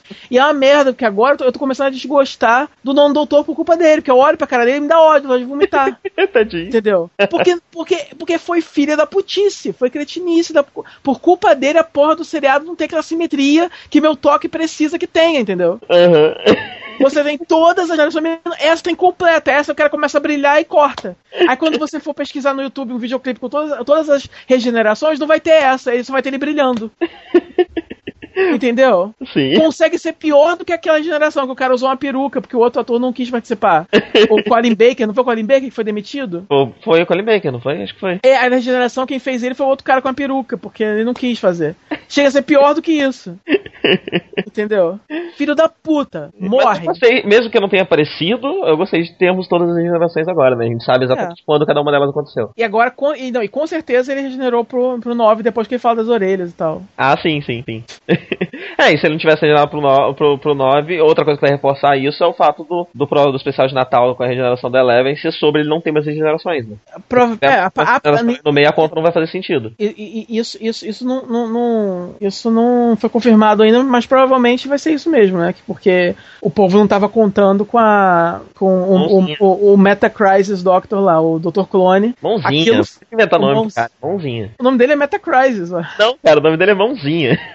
Ah, enfim, o Dr. Mãozinho, lá na quarta temporada, quando o, o, o 10 vai regenerar, e ele consegue fazer um cheat que ele consegue é, produzir um clone dele ao invés de mudar a aparência. Então aquilo ali foi uma regeneração. Sim, sim. Então ele gastou então, uma ali. Então a gente tem, ó, de primeiro pra segundo, segundo pra terceiro, terceiro pra quarto, quarto pra quinto, quinto pra sexto, sexto pra sétimo, sétimo pra oitavo, oitavo pra War Doctor, War Doctor pra nono, nono pra décimo, nono pra décimo, décimo mãozinha, mãozinha, décimo, é, mãozinha, pra ninguém, enfim, é, décimo de novo. Décimo pra décimo primeiro. É. Dá duas regenerações, 13 vidas. Que são 13 é. vidas que ele tem, né? Ele não tem 13, ele tem 13, ele tem 13 encarnações, não 13 atos de regeneração. É, porque o primeiro não conta como regeneração, porque é o primeiro. Sim, sim. São 13 vidas que ele tem. E é isso aí, então talvez ele lide com isso. E, e o que tá me empolgando muito desse especial de final de ano é porque tem uma hora de duração, então vai, ser, vai ter bastante coisa ali no meio. E porque ele, se ele realmente for lidar com isso, e como o Mofá agora enlouqueceu e tá mudando tudo e foda-se o universo, pode ser que ele mude de alguma forma as regras da regeneração e ele regenere diferente agora. Talvez, talvez. Talvez não seja mais a mesma coisa. Talvez não seja só ele morrendo, brilhou e, e mudou. Talvez, talvez agora as regras da coisa mudem de alguma forma que eu não sei ainda. Então, Ou não, mas talvez é, seja. Eu, eu também, uma coisa que eu tô muito curioso com o Capaldi é que a gente tem essa cena misteriosa do final do especial, que uhum. é o 4 aparecendo velho. Uhum. É, que não, não, não fala em nenhum momento que ele é o 4, mas ele tem as maniazinhas, ele tem o negócio do nariz e tal. Uhum. E quem é esse cara? Por quê? Uhum. Explica. O curador do museu. E, é, o curador do museu. E já estavam tendo entrevistas e coisas, o Mofa falou que vai ser visto algo sobre essas generações, que vai explicar, ele não falou sobre isso, mas que vai explicar por que, que o Capaldi é parecido com os caras que já apareceram. Uhum. Que era uma teoria do Davis, que ele, do RTD, que ele ligou pro RTD e falou, então, cara, aquela tua teoria, eu posso usar? E o Davis falou que podia, e ele parece que vai usar. Ou pelo menos ele tem permissão para usar. E essa mesma teoria provavelmente também explica quem é o cara do. do... É, tipo assim, a, a geração dos Time Lords, eu já li em livros em outros lugares, assim, é Time Lords que realmente escolhem a aparência que eles vão ter. Tá? Tem um livro que eu li que tinha uma, uma Time Lady lá, que presidente de alguma coisa, não lembro. E aí o livro menciona, né, que ela antes de assumir a liderança, ela, ela se regenerou para uma encarnação que tivesse características melhores para assumir aquela liderança, entendeu? Uhum. E coisas assim. Então, assim, é, é, já, já, existe na história formas de manipular a regeneração de formas mais criativas. Então você teve agora, agora que a gente descobre que o 8 é, também escolheu ser o War Doctor. É, e, e, na época do, do, do, segundo por terceiro, se não me engano, ele também tem um banco de dados de aparência que ele pode escolher a aparência dele, não sei o que. Então, no final das contas, também pode ser que na regeneração dele ele seja influenciado por pessoas que ele já conheceu, ou tem um banco de dados na cabeça dele de caras que de repente é, é, é o, às, às vezes até nem conscientemente, mas às vezes na hora que ele vai regenerar, a pessoa que ele talvez precise ser naquele momento, cara de. Não sei, entendeu? Ser É, parecido eu- com alguém que influenciou ele de alguma forma naquele sentido, entendeu? Eu, eu era a minha teoria, mas se a aparição do, do, do, do- do curador tiver relação com essa teoria, eu acho que ela vai ser um pouco mais complicada do que isso. Vai ter mais coisa aí, não vai ser só isso. É assim, o, o, que- o, o que o diálogo do curador dá, dá a entender é que é só uma encarnação futura do doutor que ele revisitou aquela aparência e aposentou. Uhum. Né? Porque ele fala que, que é, dá vontade de revisitar só as melhores, não sei o que, essas coisas assim. Uhum. É, mas uma teoria que eu acho mais interessante, que rolando na, na internet, é que ele é só um cara que o doutor conhece que influencia a aparência dele enquanto quarto doutor, da mesma forma que, de alguma forma, aquele, aquele César lá, sei lá, vai influenciar agora a É, aparência mas dele é porque ele não. A questão é que ele não influencia só a aparência, né? Os trejeitos também. Sim, sim, então. É, tipo, é como. É, casa um pouco com essa teoria que você tem aí da, da- de que cada. é, De que a, a encarnação do doutor ela, ela tem a ver com o que ele aprendeu antes, ou algo assim, ou, ou- ou talvez com coisa que ele precise aprender, talvez, entendeu? Uhum. Então, talvez, naquele momento da vida dele, o subconsciente dele coloca aquilo É, talvez ele pra não seja- frente. entendeu? Talvez a influência não vá além de, de presente e passado, ele também se influencia por pessoas que ele ainda vai conhecer. Sim, eu, eu, eu- eu explicaria agora, por exemplo, ele, ele não conheceu esse curador Sim, antes. sim. Ele Uhum. se espanta de ver aquela cara ali de novo. Então, assim, ele conheceu agora e lá atrás foi o que influenciou dele antes, lá, quando ele foi o doutor, porque a timeline do doutor ela é misturada. Então, Uhum. é. O que pra mim, eu eu não sei, é uma teoria que eu me empolgo mais com isso, porque aí, de uma certa forma, você pode até como desculpa botar outros doutores pra participar aí depois, entendeu? Sim. Como caras, assim, tipo, vai que, né? É... Sim. A gente acabou não comentando tanto, eu falei do 8 agora, desse curta que teve do oitavo, que quando saiu eu tive nerdgasm, Incrível, nerdgasmos, cara, assim, incrível. tipo, tô gozando até agora, assim, foi muito legal isso. É, eu sempre quis ver o oitavo de novo, e ter ele de novo, e ter a regeneração dele, e você vê tudo que você, enquanto fã, quer, e, e, sabe, você Não, vê e- os e caras tá- dando pra você, entendeu? E ele tá na timeline das, dos audiodramas dele. É, e, e quando ele vai morrer, ele, ele menciona as companhias dos audiodramas, quer dizer, você... E ele tá com o visual que ele tá agora nos audiodramas. que É, você dá esse presente pro Paul Magan, quer dizer, o Paul Magan é tão dedicado ao, ao personagem, ao doutor e tal, é um doutor tão querido, que você meio que dá de presente pra ele isso. Olha, você teve pouco tempo em tela, mas olha aqui um presente pra você. Tudo que você viveu em audiodramas é verdade. entendeu? É canônico. Isso é tão legal, eu quero tanto que ele apareça mais. Inclusive, eu gostaria que esse curta tivesse feito parte do especial. Fosse o começo do especial, fosse esse curta. Liberassem antes, mas também passassem antes do especial, né? Sim, sim, sim. Seria legal. Ficaria mais completo e tal. Porque aí ele apareceria também, entendeu? Aham. É, enfim, eu quero muito que ele apareça de novo, de alguma forma. Ele, sabe, ele é incrível, ele é, porra. Ele é incrível, ele é incrível. Sim. E é legal porque o, o você, é um- você é um pouco mais de fanboy aí do Mofá, ele conseguiu escrever vários doutores de forma diferente, né? É, isso é meio que difícil de fazer. Tudo bem que o, o intérprete ele coloca muito de si, então qualquer coisa que eu tenho te falar, ele vai soar como 10. Mas ainda assim, ele escreveu o 8 de uma forma, ele escreveu O Adri comenta que a aparição do Eleven no. Na Sarah Jane é muito interessante com a RTD escrevendo ele. Eu não vi isso até hoje, né? É, eu também não vi, eu também não vi. Eu preciso ver. É.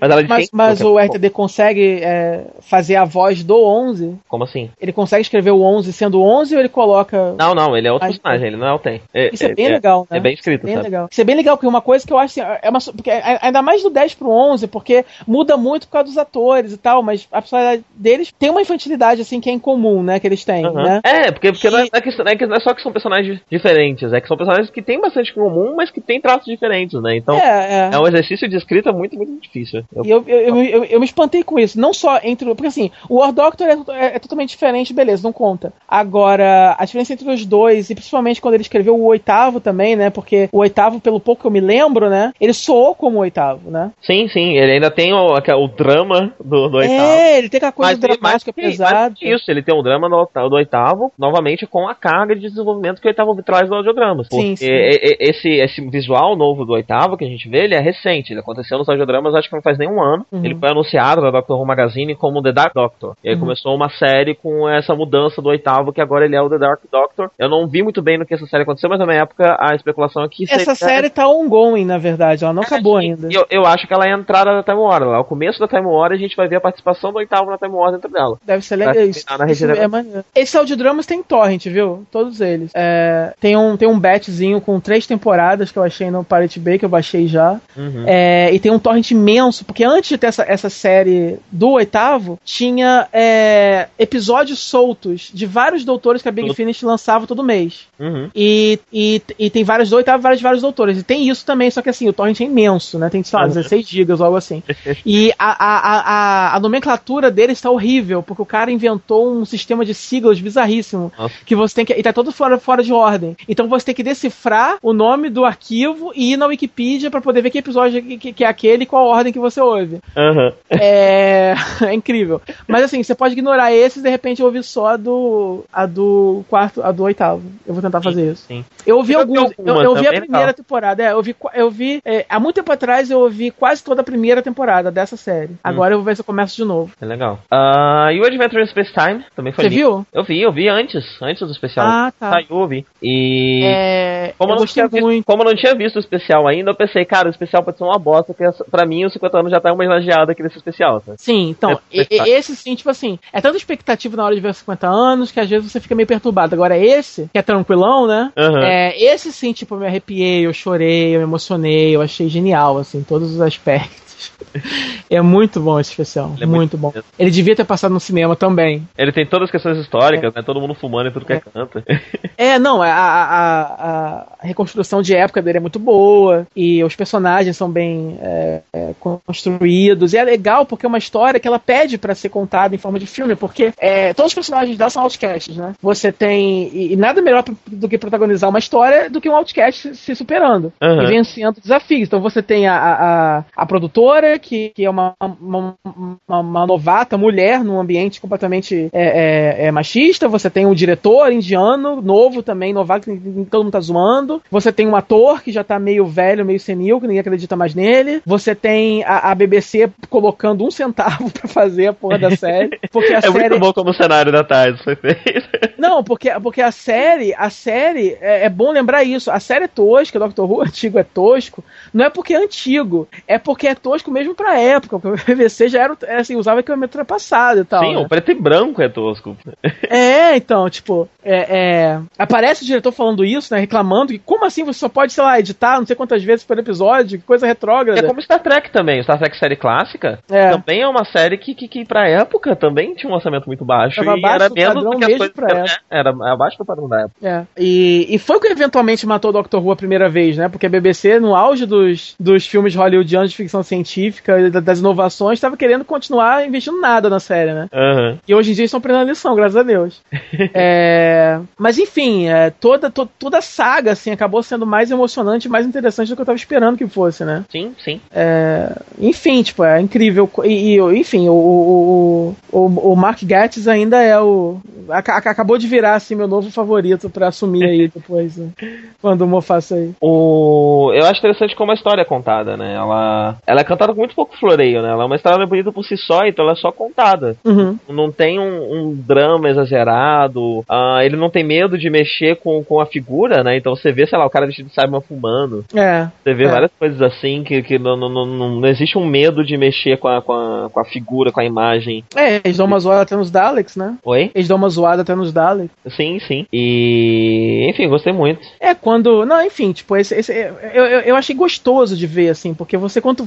Sabe? Eu acho que pra quem não é fã, pode assistir, porque é um, é um filme interessante, né? Aham. Por si só. Lógico que o cara tem que saber que é uma história real, tem que saber do que se trata, mas assim. É... Agora, pra quem é fã, né, tipo, é um presentão, assim, porque, sabe, você vê o começo, você, você vê todo o. o, o, é, o drama todo do, do Hartnell, você conhece ele de uma forma que talvez antes você não conhecesse tanto, né? Uhum. E, e você vê que a, que a Verity Lambert teve que lutar muito mais do que eu achei que ela tivesse. Sim, sim. E eu também não achei que a produção tivesse tido, sido tão problemática assim no começo, na parte É, eu, eu não conhecia coisa. tanto da história, né? Eu conheci muito pouco. Você só a história Assim, eu sabia, não, eu, eu sabia, por exemplo, que o episódio piloto tem duas versões dele. Inclusive, a primeira vez que eu vi foi a primeira versão dele. Sim, sim. E é. realmente é todo problemático e tal. É, realmente aparece microfone, a câmera treme, tem umas bizarrices assim mesmo, assim. Você acha no YouTube? Sim, sim. É. É, A primeira versão que a Susan Foreman tá mais sexy, né? É, que depois eles, Eles cobrem ela toda. É. É, mas enfim, é, é- é- foi interessante ver como que eles sofreram, né? Que merda, né? Sim. O cenário caindo, a porta abrindo, nada funciona.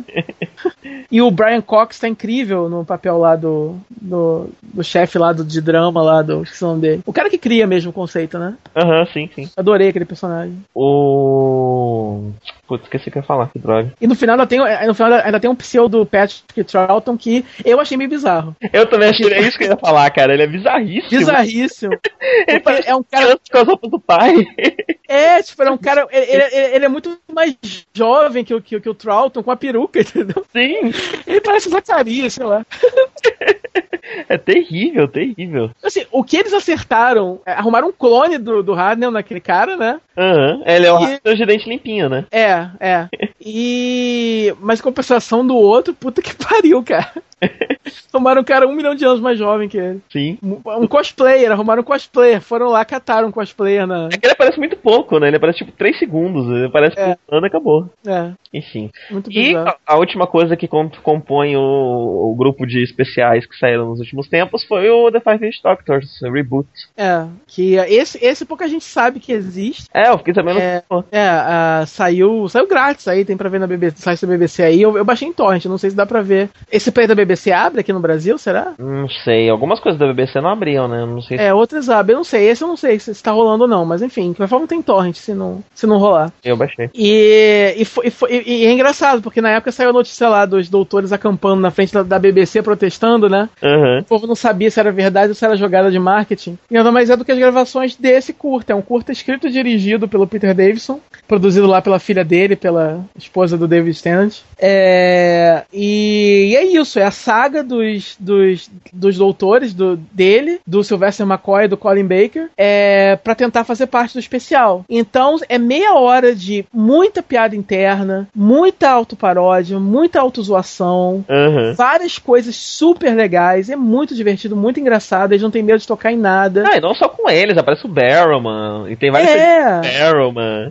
Muito, muito bom. assim, são piadas envolvendo série clássica, muito, eu apo- eu aposto que tem muita coisa ali a mais que eu não peguei, justamente Sim, por sim. ser, Quem são aqueles dois no começo? entendeu? Que dois do começo. Logo no começo, a primeira cena, tem dois caras, tem uma moça e um cara sentados, eles estão falando, né? Então, aquela, a- a- aquela Tá. atriz eu conheço ela, é até a atriz que fez Broadchurch, agora é uma atriz famosa na Inglaterra. Agora, por que ela tava, tá ali, eu não sei. Ah, deve, ter- eles devem participar em algum momento, mas eu não sei. Eu- será que ela já participou recentemente e eu, eu, eu- eu esqueci? É, que a piadinha é tipo, ah, nem pro especial dos excluídos a gente foi chamado.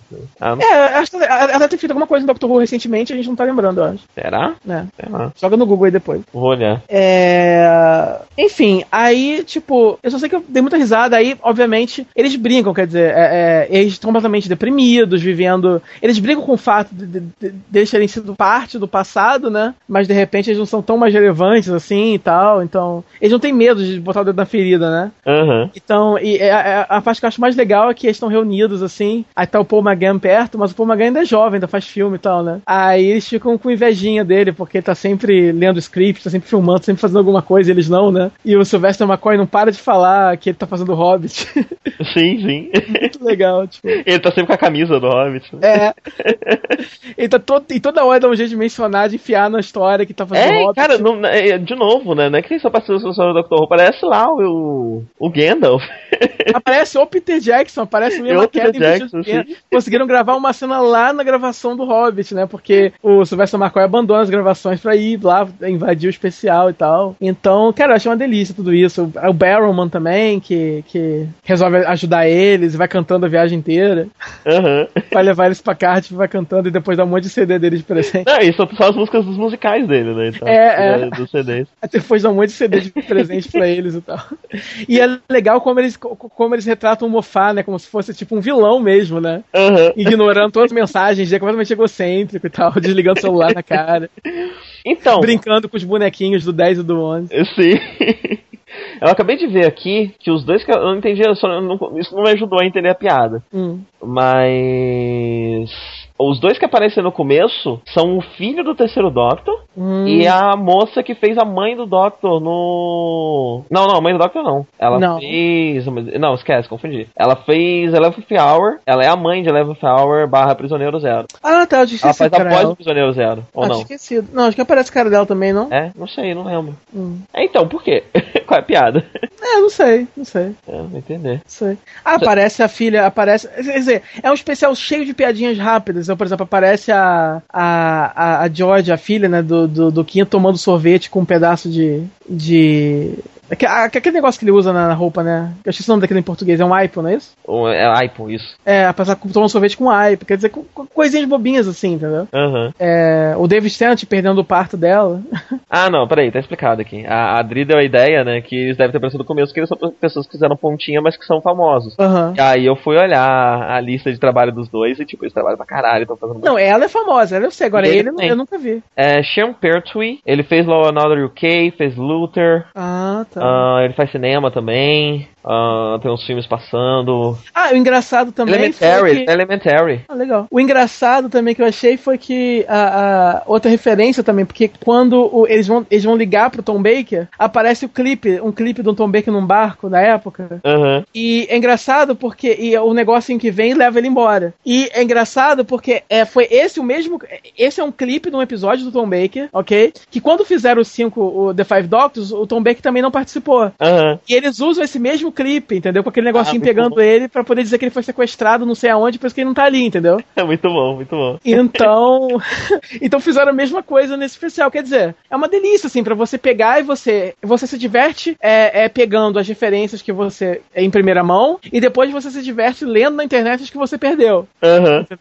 Enfim, achei, achei genial, genial, genial. Sim. E eu acho que só uma série com um legado desse tamanho realmente pode se dar o luxo de. Quer dizer, você homenageia com um especial mesmo, você homenageia com um drama, contando os bastidores, e você faz também uma autoparódia. Tudo se complementa, Aham. entendeu? Perfeito. Bem, as últimas coisinhas pra gente terminar. Sabe aquele The Greatest Shows on Earth que você me passou? Você, você, você publicou por aí, né? O episódio do Brasil. Sim, sim. Eu Ah, não vi os outros ainda. É, eu vi os outros, eu vi todos. São muito bons. Ah, viu todos? eles. Sério? Sim. É, só contextualizando, é uma Eu série. vi o da Índia, eu minto, eu vi o da Índia e depois eu não vi os outros. É, tem, é, o, é o Brasil, Índia, a Arábia Saudita e Coreia. Você achou, você, você achou tudo isso no, eh, no Pirate Bay da vida? Foi, foi no Parte B. O... Na época eu não achei. Não, foi, foi tranquilo de achar, na verdade. Não, É mais ou menos. Mentira, acabei de lembrar. Foi tranquilo não, foi inferno pra achar essa porra. Foi um. Ah, Coreia eu consegui achar só no YouTube. Ah, tá. Ah, os outros dois eu achei em torrent. Muito mal cidade, obviamente. É, deu pra baixar. Num seed, tinha pouco seed, mas dava pra baixar. Só que eu tive que ir mais de um tracker pra procurar, eu acho. Foi, um, um trabalhinho. Foi, foi um pouquinho trabalhoso mesmo. E no YouTube, o, a Coreia foi o mesmo caso do Brasil, né? Foram coreanos que postaram. Uhum. É, tá legendado coreano e tudo. Ah, tá. É. Mas você curtiu. Eu curti. Só que Eu achei legal porque o da Índia, ela mostra o programa que eu assisti, que é o Giant Little Masters.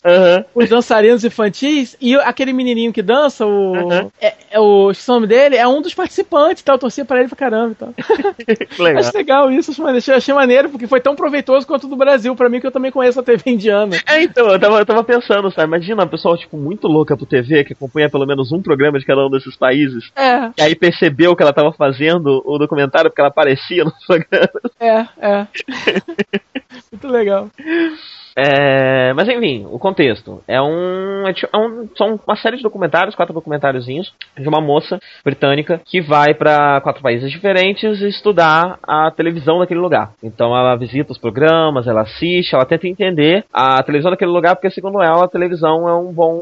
A televisão do país é um bom reflexo da cultura e da sociedade daquele país. Uhum. Ah, e o primeiro episódio logo de cara é o do Brasil. Uhum. Hum, que esse tava um tempo circulando aí pela internet, talvez alguém já- você já tenha visto alguém compartilhar e tal. É, Eu vou- viralizou porque alguém legendou e jogou e tal, com esse negócio de veja o que as pessoas lá de fora acham do nosso da televisão e tal. Sim, sim, E aí meio que viralizou pelo Facebook. sim. E é, é muito interessante, né? Você vê até, até alguns conceitos da televisão brasileira que você não tinha se tocado que era assim tão bizarro pelos olhos de alguém de fora. E É. ela foca, ela foca muito em, sei lá, assim que ela chega, ela liga a TV, ela fala, ela fala um pouco das novelas, né? E aí ela vai pra um bar, liga, tá, tá passando na TV, o Dr. Ray analisando o bumbum de mulheres no na Luciana Gimenez, que é o Miss Bumbum, e ele ficava fazendo lá um exame do, do bumbum da mulher e tal, da bunda da mulher. E aí tem esse, eu não sabia que tinha esse negócio, essa Miss Bumbum. Parece que é um troço até relativamente grande, né? Que engloba. Grande, ah. é enorme. Parabéns, cara. Você já tá pronto pra participar de alguns podcasts por aí. É, convidado pro próximo Nerdcast Doctor Who. Então, porque, sei lá, parece englobar vários programas, né? Tem eventos pra escolher a mesmo mundo do, do, da região pra depois ir pro Mundial e tal. Uma trampa. Mundial, né? Não tem, não tem competição. É. Né? Não, essa é séria, essa piada é séria. Tipo, porra, não vai competir, né? Sim. Se for na África e tal, sei lá. O nacional. Imagina a representante japonesa. Não dá. Imagina. Mas eu já te mostrei as japonesas bundudas lá dos cosplays. É, não, tem. Quando tem, é com força, né? É, igual é. japone... é, igual, é igual um homem japonês marombado, né? Uhum. Tipo, o nível Arnold Schwarzenegger, existe. É incrível, mas existe.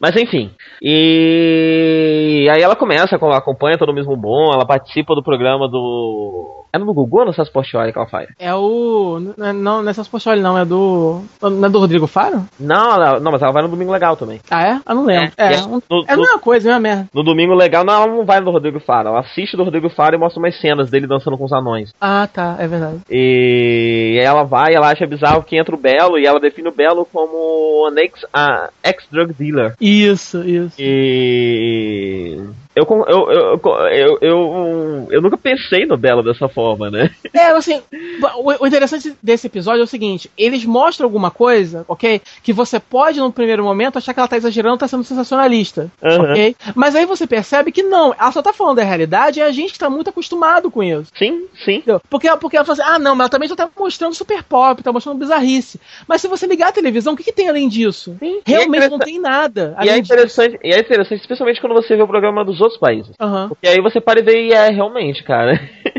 Nossa TV é bastante bizarra. E, É. mas- é, e ela fala do Dexter Dealer, e aí depois entra o Padre Marcelo, e ela fala, cara, que programa bizarro. Não, ela aí, fala que, ela- que- ela fala que é um programa em que, num primeiro momento, você tá mostrando coisas sexualizadas com força, todo mundo rebolando, tirando a roupa, e aí dez minutos depois, tá a plateia em chamas, em fervor religioso, com, com o padre cantando louvores a Deus. Sim. No mesmo programa, na mesma vibe. E aí, quando você olha assim, você, você para e pensa, caramba, é mesmo, né? Aham. Eu gostei muito do- da parte do pânico, que ela fala das paniquetes, e eu nunca tinha É, o pânico é ridículo, né? Uma- o, pan- o, aquelas coisas, cara. É É, o pânico é ridículo. O pânico é ridículo. O pânico virou uma coisa ridícula isso aí. Não precisa nem você ver esse documentário pra você saber. Você liga no pânico e você vê É, que o que eles fazem ali é cada eu vez mais ridículo. Assisti um dia, há anos atrás. E não era tão ruim assim. Tipo, aquele tipo de coisa que eu vi ali, quem fazia era só aquele bolota. Que É. tem os negócios daquele, daquele tipo, meio jackass. É. Só que perdeu completamente o- a noção, sabe? Agora não, agora eles colocam mulheres pra fazer essas coisas todas e tal. E. Sim, aí tem tem entrevista com a moça, sabe? Toda a questão de tipo, não, isso é uma bosta, não gosto de fazer isso. Eu tô realmente sendo humilhada, mas eu aceito pela fama. E. É. e- não, é, não, sofrível. E, É, o, e- que o, o que o Pânico tá fazendo hoje em dia, de uma forma geral, é ridículo. O humor deles é ridículo. O que eu gostava do humor deles quando começou era que eles faziam muito humor negro assim de verdade. E tinham matérias que pareciam de verdade, mas não eram, entendeu? E você ficava na dúvida mesmo. Peraí, isso aqui foi sério ou não, entendeu? Aham. Tinha coisas assim, isso era, isso era interessante, isso dava aquela curiosidade de você assistir o episódio, mas cada vez mais eles foram caindo pra escatologia e pra esse humor de humilhação, entendeu? Uhum. E eu, eu particularmente não gosto disso, mas enfim, né? As pessoas gostam. Lá na plataforma, eu, eu, eu acabo entrando em contato muito com o homem normal. Na minha vida real, eu não tenho. Eu, eu sou seu amigo, quer dizer, você não é normal. Aham. Eu só ando com gente anormal na minha vida. Mas quando você tá lá, eu sou obrigado a interagir diretamente com, com homens e mulheres normais, Ah, entendeu? e com peão, né, na plataforma, né? Tem bastante... É, é, então assim, você tem aquele papo de homem mesmo, entendeu? Homem mesmo que quase saco cospe no chão. E assim, noite de pânico é sala de TV lotada, todo mundo dando risada em voz alta, entendeu? Aham. O povo gosta mesmo, e é isso, quer dizer. Aí você vai culpar quem exatamente, né? Sim, sim. Será mas que- É, mas é como ela mesma falou, né? A televisão não é bom, um reflexo da sociedade. Né? É, agora, será que de repente, se a rede, se a, se a Bandeirante não tivesse naquela hora passando pânico, passando uma coisa de humor de qualidade, será que as pessoas estariam assistindo? Não, não estaria. Por isso que normalmente acaba quando algo assim é lançado, não, não dura muito. Mas enfim, e outra, outra coisa que também me chocou bastante, que foi bem, foi bem pertinente no, no, no episódio do Brasil, é o. esses programas sensacionalistas de, de crime, né? Que é outra Sim. coisa também que faz anos. É porque assim, faz anos que eu não vejo televisão. Uhum. Faz tipo, fa- faz. Eu vejo televisão quando eu vou pra campus e fico na casa dos meus pais. E então faz aí, tipo, 5, 6 anos que eu não paro pra assistir televisão. Não, eu também não paro pra assistir, mas eu sei o que tá acontecendo geralmente, porque a gente vê as notícias e tal. E meus pais assistem, eu sempre, sempre tô escutando de longe. E eu então, sei como, que não, hoje como não dia, tenho mais pais pra estarem assistindo, É. é. morreram não, eles estão em campus. É, não dá, não- nem que eles coloquem muito alto a televisão. é, eles têm que É. colocar bem alto pra conseguir ouvir. É, mas é tipo, o, o, o negócio é o seguinte: é, é, é, hoje em dia toda emissora tem o seu jornal de desgraça. Aham. E eu acho esse negócio realmente também muito triste na TV brasileira hoje em dia, porque você não tá ali dando notícia. É, sabe, a, a- a jornalista a, a jornalista ali, é porque a mulher do, do- do- da série é, é, comenta que ela acha estranho que na hora do almoço, uma Depois hora, né? programa infantil, né? Depois de um programa infantil, já emenda com o jornal de desgraça, que passa assassinato, passa tudo. E, cara, é, é muito mais gráfico do que na época que eu lembro que eu já assisti um ou dois programas desses, sabe? Não, não aparecia defunto, de mutilado do jeito que tava aparecendo ali, sabe? É, o, o precursor disso, é, moderno disso, é tipo aqui agora, né? Ok, agora, sim. E o aqui agora tinha uma coisa meio apocalíptica, mas eu também não lembro. Eu, não- eu acho que eu não via cadáver aqui agora. Sem contar que o Eu aqui teria agora. ficado bem traumatizado, eu acho, se tivesse acontecido isso.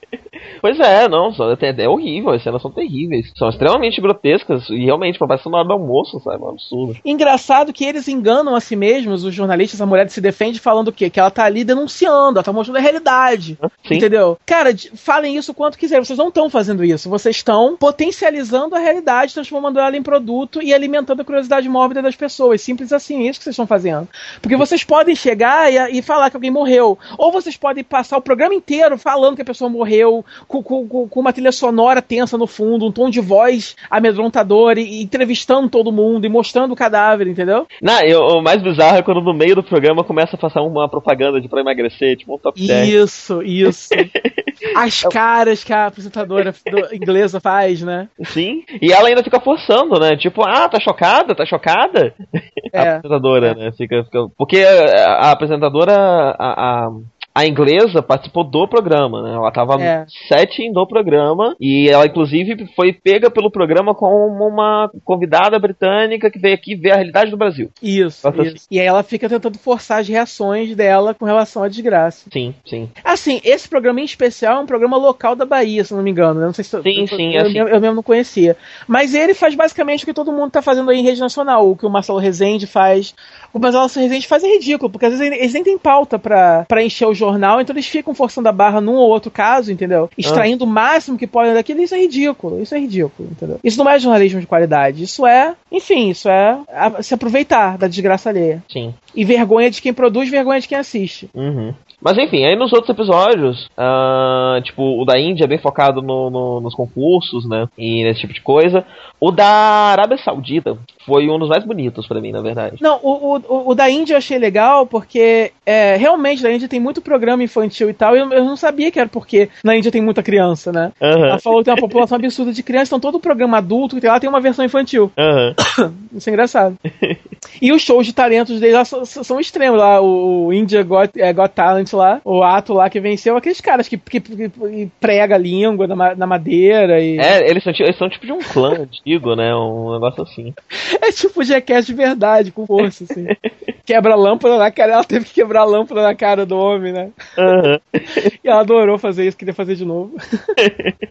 O da Arábia Saudita tem um, o, o, o último, o último programa que ela visita é muito bonito. E é muito interessante, na verdade, o conceito. Que é um programa que revive uma tradição de fazer poesias em uma língua antiga que eles falavam lá. E é um Uhum. curso de poesia. E tem uma mulher que vai lá de burca e tudo mais, com aquela boca completa, né? Inclusive tem um, tem um, noticiário- tem um canal que só, só é feito por mulheres. E É todo mundo coberto. ela, ela mostra as cenas no noticiário que as, as mulheres completamente cobertas de burca com óculos por cima da burca, assim. Fazendo óculos, é um vulto preto com óculos.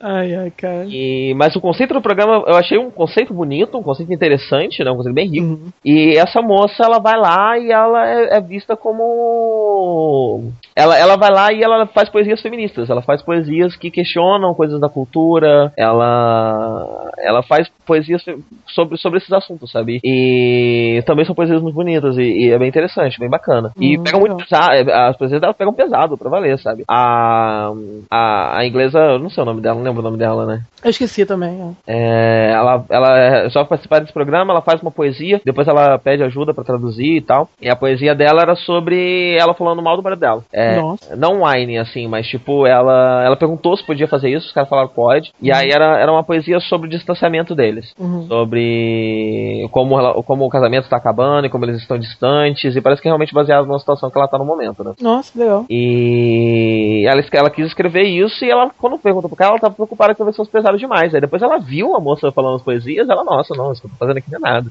Uhum. ela tá falando de estupro, ela tá falando de coisas pesadíssimas aí. Aham.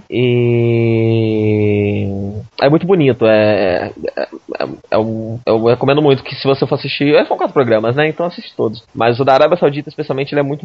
ele Só é quatro, né? bonito. São só quatro. Um pena. Então só falta esses dois mesmo pra eu ver, Ará- Arábia e Coreia. É, Brasil, Índia, Arábia e Coreia. E Coreia foca muito também no, nos programas de diversidade, né? Aqueles parecidos com o do Japão. Uhum. Relacionamento entre as duas Coreias. Tem um programa, é, tem um programa especial que é tipo um programa de diversidade também. Só Uhum. que ele é aquela, aquelas mocinhas, as celebridades que ficam sentadas comentando as coisas. Aham. São todas pessoas que conseguiram fugir da Coreia do Norte. Nossa. São todas mulheres bonitas que fugiram da Coreia, da Coreia do Norte. São os North Korea Beauties. Não. E, mas o programa tem um tem um, um- uma boa intenção. Ele, ele é um programa de variedade e tudo mais, mas tem um momento em que elas, essas pessoas se juntam pra falar sobre a Coreia Uhum. do Norte, contam histórias e tal, histórias tristes. E elas têm, eles têm também um espaço pra qualquer parente que conseguiu e, e se perdeu do seu, do seu qualquer pessoa que se perdeu dos seus parentes na fuga Uhum. é, ajudar. a- eles vão lá, eles levam um retrato falado e contam toda a história. Pra caso alguém tenha visto esses parentes, avisa eles. Até hoje não teve ninguém que consiga achar. Pena. É, mas parece que ainda é, uma, é um- ainda é uma estratégia interessante porque o programa aparentemente é muito popular na China. Uhum. E normalmente quem foge da Coreia do Norte vai pra China, não pra Coreia do Sul. Foge pelo mar. É,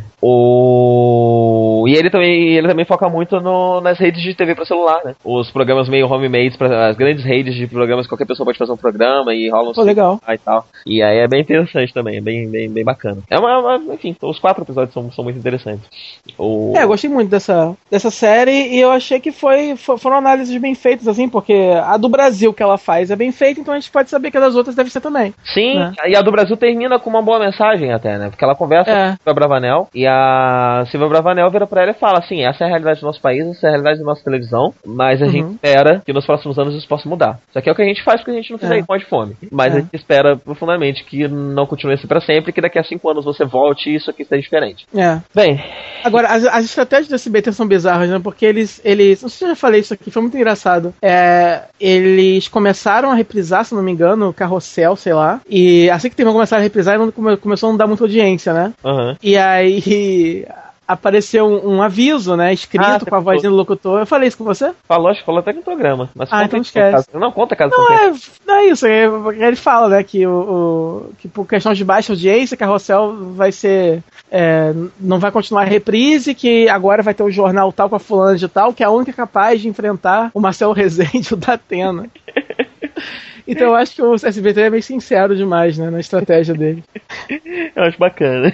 E é uma mulher irritante que faz um jornal desse de desgraça, que ela imita o Datena e tal, é horrível. Aham. Ah, bem, Wolf Blood é a última coisa que tem na lista aqui. Fala aí. Então, só pra finalizar então, uma outra coisa que eu assisti, eu assisti pouca coisa esse mês no geral, mas assisti muito reality show. É, mas eu consegui ver a primeira temporada, vi, é, vi metade da segunda também, de Wolf Blood, que é uma série da CBBC, é a emissora da BBC para crianças, que tem, tem, tem duas coisas interessantes a respeito dessa emissora. Um, ela geralmente produz programação de muita qualidade. E dois, ninguém joga isso na internet. E quando você acha, você acha uns arquivos horríveis, porcos, abaixo do padrão. Não é, não é nem a VI normal que você acha do seriado, não, entendeu? Uhum. Você acha troço ruim mesmo, sabe? Tipo, Um episódio de 200 mega, entendeu? Nossa. E eu não sei por que, que acontece isso. Inclusive, o próprio Wizards vs Aliens é assim. E eu achei que o Wizards vs Aliens, se você ainda conseguir achar um 720p e tal, porque afinal de contas é do Russell T. Davis por causa do nome dele, né? Mas existe, você não acha. E uhum. isso é triste, porque a série, ela é muito boa, ela é. Ela se passa lá no, no, no, interiorzão, lá, perto de uma floresta, e ela foca nessa menina, que é uma Wolfblood, que é como eles chamam os, entre aspas, lobisomens. É, tem ela e a família dela, os pais dela também são, é uma coisa. Nesse universo não é de mordida, é uma, uma coisa de genética mesmo. Uhum. E eles são Wolfbloods que, que, que tentam se mesclar com os humanos e tal. Então, ela ainda, no começo da série, ela ainda não virou, é, não teve a sua primeira transformação, digamos assim. E por causa disso, a série tem muitas comparações e tal com questões de adolescência, puberdade, coisas assim, né? É, toda a série, na verdade, foca nisso, foca nas, nas na vida do, do adolescente, do pré-adolescente, do adolescente, nas, nas mudanças, nos dramas e tal, só que usando a alegoria do, do sobrenatural ali. E é feito uhum. de forma muito inteligente, muito interessante. E, e, aí os pais dela, quando tem lua cheia, eles se transformam, porque no, no geral, como funciona esse, esse negócio é o seguinte: é, no geral, ele, ele, eles conseguem manifestar certos poderes, assim, de Wolfblood em qualquer, em qualquer época, assim, né? E, e algumas coisas também fazem é, faz com que eles percam o controle, às vezes. Mas para virar mesmo, o cachorrinho mesmo, full time, é na lua cheia, eles não têm escolha, eles vão e viram. É, e aí eles se, se trancam lá no, no, no, porãozinho deles e tal. E aí chega no colégio dela o, um garoto chamado é, Ridian, que é que ela, na hora, sentiu o cheiro, vê que ele é Wolfblood também. Só que ele é um órfão, ele viveu, já passou por muitas famílias e tal.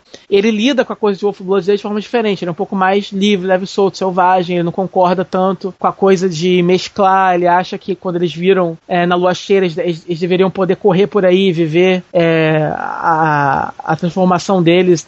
Mas, mas a mãe dela já não quer, porque acha que ela que eles vão se expor demais e que é perigoso. E a menina fica dividida e tem várias crises tal. E, enfim, a série vai se desenrolando dessa forma. Tem os amigos humanos dela, tem uma amiga dela que é uma nerdzinha, que eles fazem parte de um clube de fotografia, né? E a amiga dela, dela é uma nerd que quer ser, tipo, uma repórter fotográfica, ela sabe que tem alguma coisa acontecendo nas florestas e tal, e ela começa a chegar mais perto de descobrir, né? Que é, começa a ficar meio obcecada com isso, de descobrir o que tá, o que tá acontecendo e tal, começa até a desconfiar da, amiga dela e tal. Então tem, tem diversos tramas, a série é bem, bem leve, bem tranquila, bem para toda a família mesmo, mas ela não subestima a inteligência das crianças e tal. Então, sempre que isso acontece, sempre que você tem uma obra infantil que não tenta ficar de, de nhenhenhen com a criança, acaba sendo interessante para todos os públicos também. E é o que acontece aqui. É, é... Isso, isso me lembrou de uma série que eu assisti um tempo atrás, que eu não sei se cheguei a comentar aqui, chamada Thor Prep, que ela foi Sim, feita... Sim, chegou a comentar. Uhum. É, então, ela foi feita por Cartoon, pelo Paul Dini, e uhum. foi cancelada, só teve a primeira temporada, mas tinha essa pegada, sabe? Um produto claramente para criança, mas que não subestima a criança. E é. com, com elementos de The Prisoner, era bem legal. Infelizmente legal. terminou com cliffhanger. Nunca saberei como termina. É, assim, a única coisa assim mais é, de repente você pode dizer que de negativo de Wolfblood é mais assim, tipo, é ter um climão de filme indie para começar, porque é uma série bem indie, quer dizer, é óbvio, é uma série de meia hora para criança da CBBC, não tem grandes orçamentos. Ainda assim, eu me espanto com alguns efeitos, tipo, o efeito do lobo em si é bem, é bem legal, assim, é bem convincente. É totalmente uhum. CG, eles viram um lobo. É, eu geralmente não gosto de lobisomem que é cachorro, né? Eu gosto da, da, da, mescla. Mas nesse caso combina, porque eles não são bem lobisomens, né? São Wolfblood. Então, claro, só mudar okay. o nome que tá tudo bem.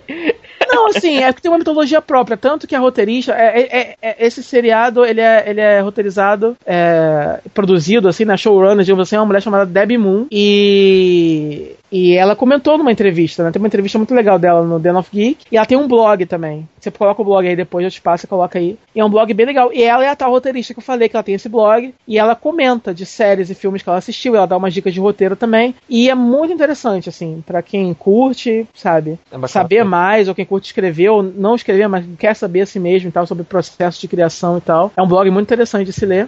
E ela comentou na entrevista que nesse mundo não vai rolar outras séries sobrenaturais. Ela não vai pelo caminho que séries assim é, é, enveredam, que é começar a mostrar outros seres, né? Naquele mundo ali existe, existe Wolfblood só. Uhum. Se, se, se, existe outra coisa, a gente não vai ver ali. Uhum. Então, então beleza, perdoei, assim. Uhum. É, a única coisa, a única coisa da série tal é que, por exemplo, algumas coisas me incomodam. Por exemplo, quando eles viram Wolfblood, é, eles viram e não tem a parada de, de, de ficar peladinho depois, entendeu? A, a roupa vira são, também? Vira também. É quando eles viram, eles estão de roupa de novo, entendeu? É, é tosquinho, mas fazer o quê? Você não pode falar essas coisas no programa. O quê? Para de querer ver adolescente pelado, não pode falar essas coisas no Mas eu não quero ver, eu só- eu só queria que fosse. Não, não, tô querendo ver, eles poderiam esconder de alguma forma, mas assim, não faz muito sentido que a roupa vire junto, mas é a forma que eles, enfim, acharam pra lidar com esse problema, né? De gente pelado em série pra criança. Sendo que, sendo que metade do elenco é criança. Uhum. É, e a coisa do. é, como a produção é um pouco é, é, mais tranquila, mais contida, baixo orçamento, é, mu- muitas cenas de ação não são tão convincentes assim. Então, por exemplo, tem, tem umas cenas que eles estão correndo pela floresta, por exemplo, que, que, que- ou então que eles estão usando as habilidades sobre-humanas deles, que ah, não convence tanto assim. Mas o estranho é que são coisas que poderiam convencer facilmente só com edição, entendeu? Uhum. Não são coisas que, que precisam de grandes efeitos especiais, são coisas que a gente vê acontecendo em outros seriados também, só com truque de câmera, só com truque de edição, dá pra você fazer essas coisas. E nessa série, por algum motivo, dá a impressão que a equipe não, não, não, não é muito experiente em fazer isso. Na segunda temporada melhora bastante. Na primeira, principalmente, dá a impressão que a equipe toda tá aprendendo a fazer as coisas enquanto tá fazendo, né? É, tem um charmezinho por trás disso, sim. Você dá aquela impressãozinha que você tá vendo mesmo um filminho indie feito por um grupo de pessoas que estão gostando muito de fazer aquilo. Mas às- uma vez ou outra incomoda, porque o que eles falam não é o que você tá vendo acontecer. Então, minha, uni- minha única pequena crítica e tal. Mas assim, o roteiro é muito bom e compensa isso tudo. E os atores são muito bons também. E a série não cai em, em lugar comum, assim. A, a, a- a protagonista, por exemplo, ela, ela não é. Ela consegue ser uma, uma adolescente com os grilos dela. Ela consegue ser muito escrota em algumas vezes, e muito legal em outras. Mas ela não fica. Ela, ela- ela não fica nem. é, é, como se diz? Eles não, esfor- não se esforçam muito pra fazer ela ficar boazinha demais, né? E nem ela, nem ela acaba ficando chata demais também, entendeu? Ela também não é emuzinha, chata, aborrecida, entendeu? Uhum. Ela é bem realista, bem tri- tridimensional e tal. Você, você lembra como você era e você reco- se reconhece ali. E eu imagino que as crianças da idade dela devam se, se reconhecer bastante nela também. Uhum. Ela é uma personagem bem acessível e tal, bem, bem relacionável. Enfim, um seriado bem interessante, é um seriado que tá bombando. Ele foi renovado agora pra terceira temporada. Ele parece que foi. tá sendo comercializado em outros países pelo Disney Channel. Tá passando no Disney Channel em outros países aí. É, é engraçado que, que tenham escolhido passar o seriado ao invés de fazer um remake. Sim, interessante. Porque é, é, é um seriado que é muito específico, porque todo mundo tem aquele sotaque de. Eu não sei que sotaque é aquele, mas é um sotaque britânico. É um sotaque é, é, do Reino Unido que é muito específico e tal. Que é bem diferente. Uhum. Então. E o povo é, americano, por exemplo, é tão fresco com sotaque, né? Você achou legenda pra isso aí ou você tá vendo essa legenda? Eu achei legenda pra alguns e pra outros eu tô vendo sem, porque tem a legenda, mas a legenda não casa no release que eu tenho. Entendi. Mas veio com sotaque dá pra entender. Dá pra entender, não é tão. assim É porque também, imagino que seja limpo o suficiente, porque normalmente programa pra criança também tem uma dicção mais É. limpa, né? É. Bem. Então é isso. Acho que é isso, né? Adeus. Ah, a trilha sonora, tem que falar da trilha sonora. O tema principal já virou uma das minhas músicas favoritas, porque a trilha sonora é, to- é toda folk, né? Uhum. Então, a música incidental é sempre uns acordezinhos assim de, de folk e tal. E a, o tema principal, ele é foi gravado por uma cantora folk e tal. Então, assim, a trilha sonora é linda. E o te, eu, procura no YouTube o tema principal, Wolf Blood Team. Vou procurar. É, e é lindo, é lindo, é lindo. Então, adeus. Tô com muito vontade no banheiro. A gente já gravou por 3 horas e 20 minutos quase. É, Então, é uma gravação bem longa. É. Always Ciao. troubles in your mind. Take back the pain, but got the rain. I don't know why. Sweetness comes and goes, and I'm always here to stay. Reach it out and find, and I'll never be late. Sweet doves, sweet rain, never come and go. I'm oh so fine and ready to blow. I'm oh so fine and ready to blow. She keep on singing that. Sweetness comes and goes, and I'm always here to stay. Sweetness comes and goes, and I'm always here to stay. She keep on singing that. Sweet doves, sweet rain, never come and go. She keep on singing that. I'm oh so fine and ready to blow. Take back the line, go back from shore. Every time I want more. Take back the fruit, I'm here to rule all the time, I'm sure. Sweet talk, back clap, oh baby, it all makes sense.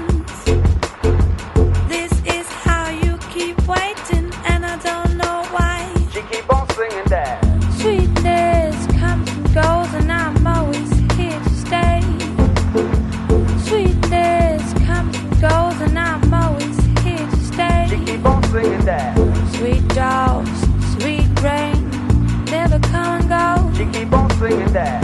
I'm old.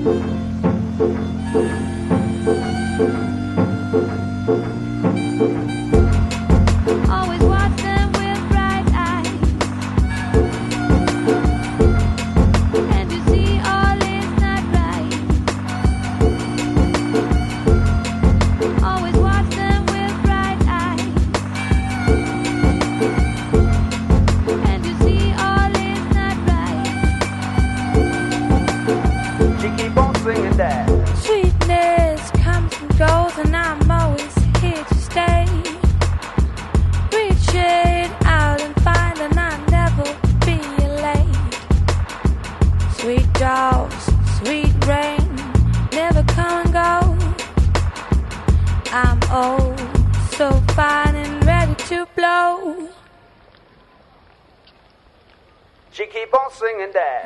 Sweetness comes and goes, and I'm always here to stay. Sweetness comes and goes, and I'm always here to stay. She keep on singing that. Sweet dogs, sweet rain, never come and go. She keep on singing that. I'm old, so fine and ready to blow. She keep on singing that.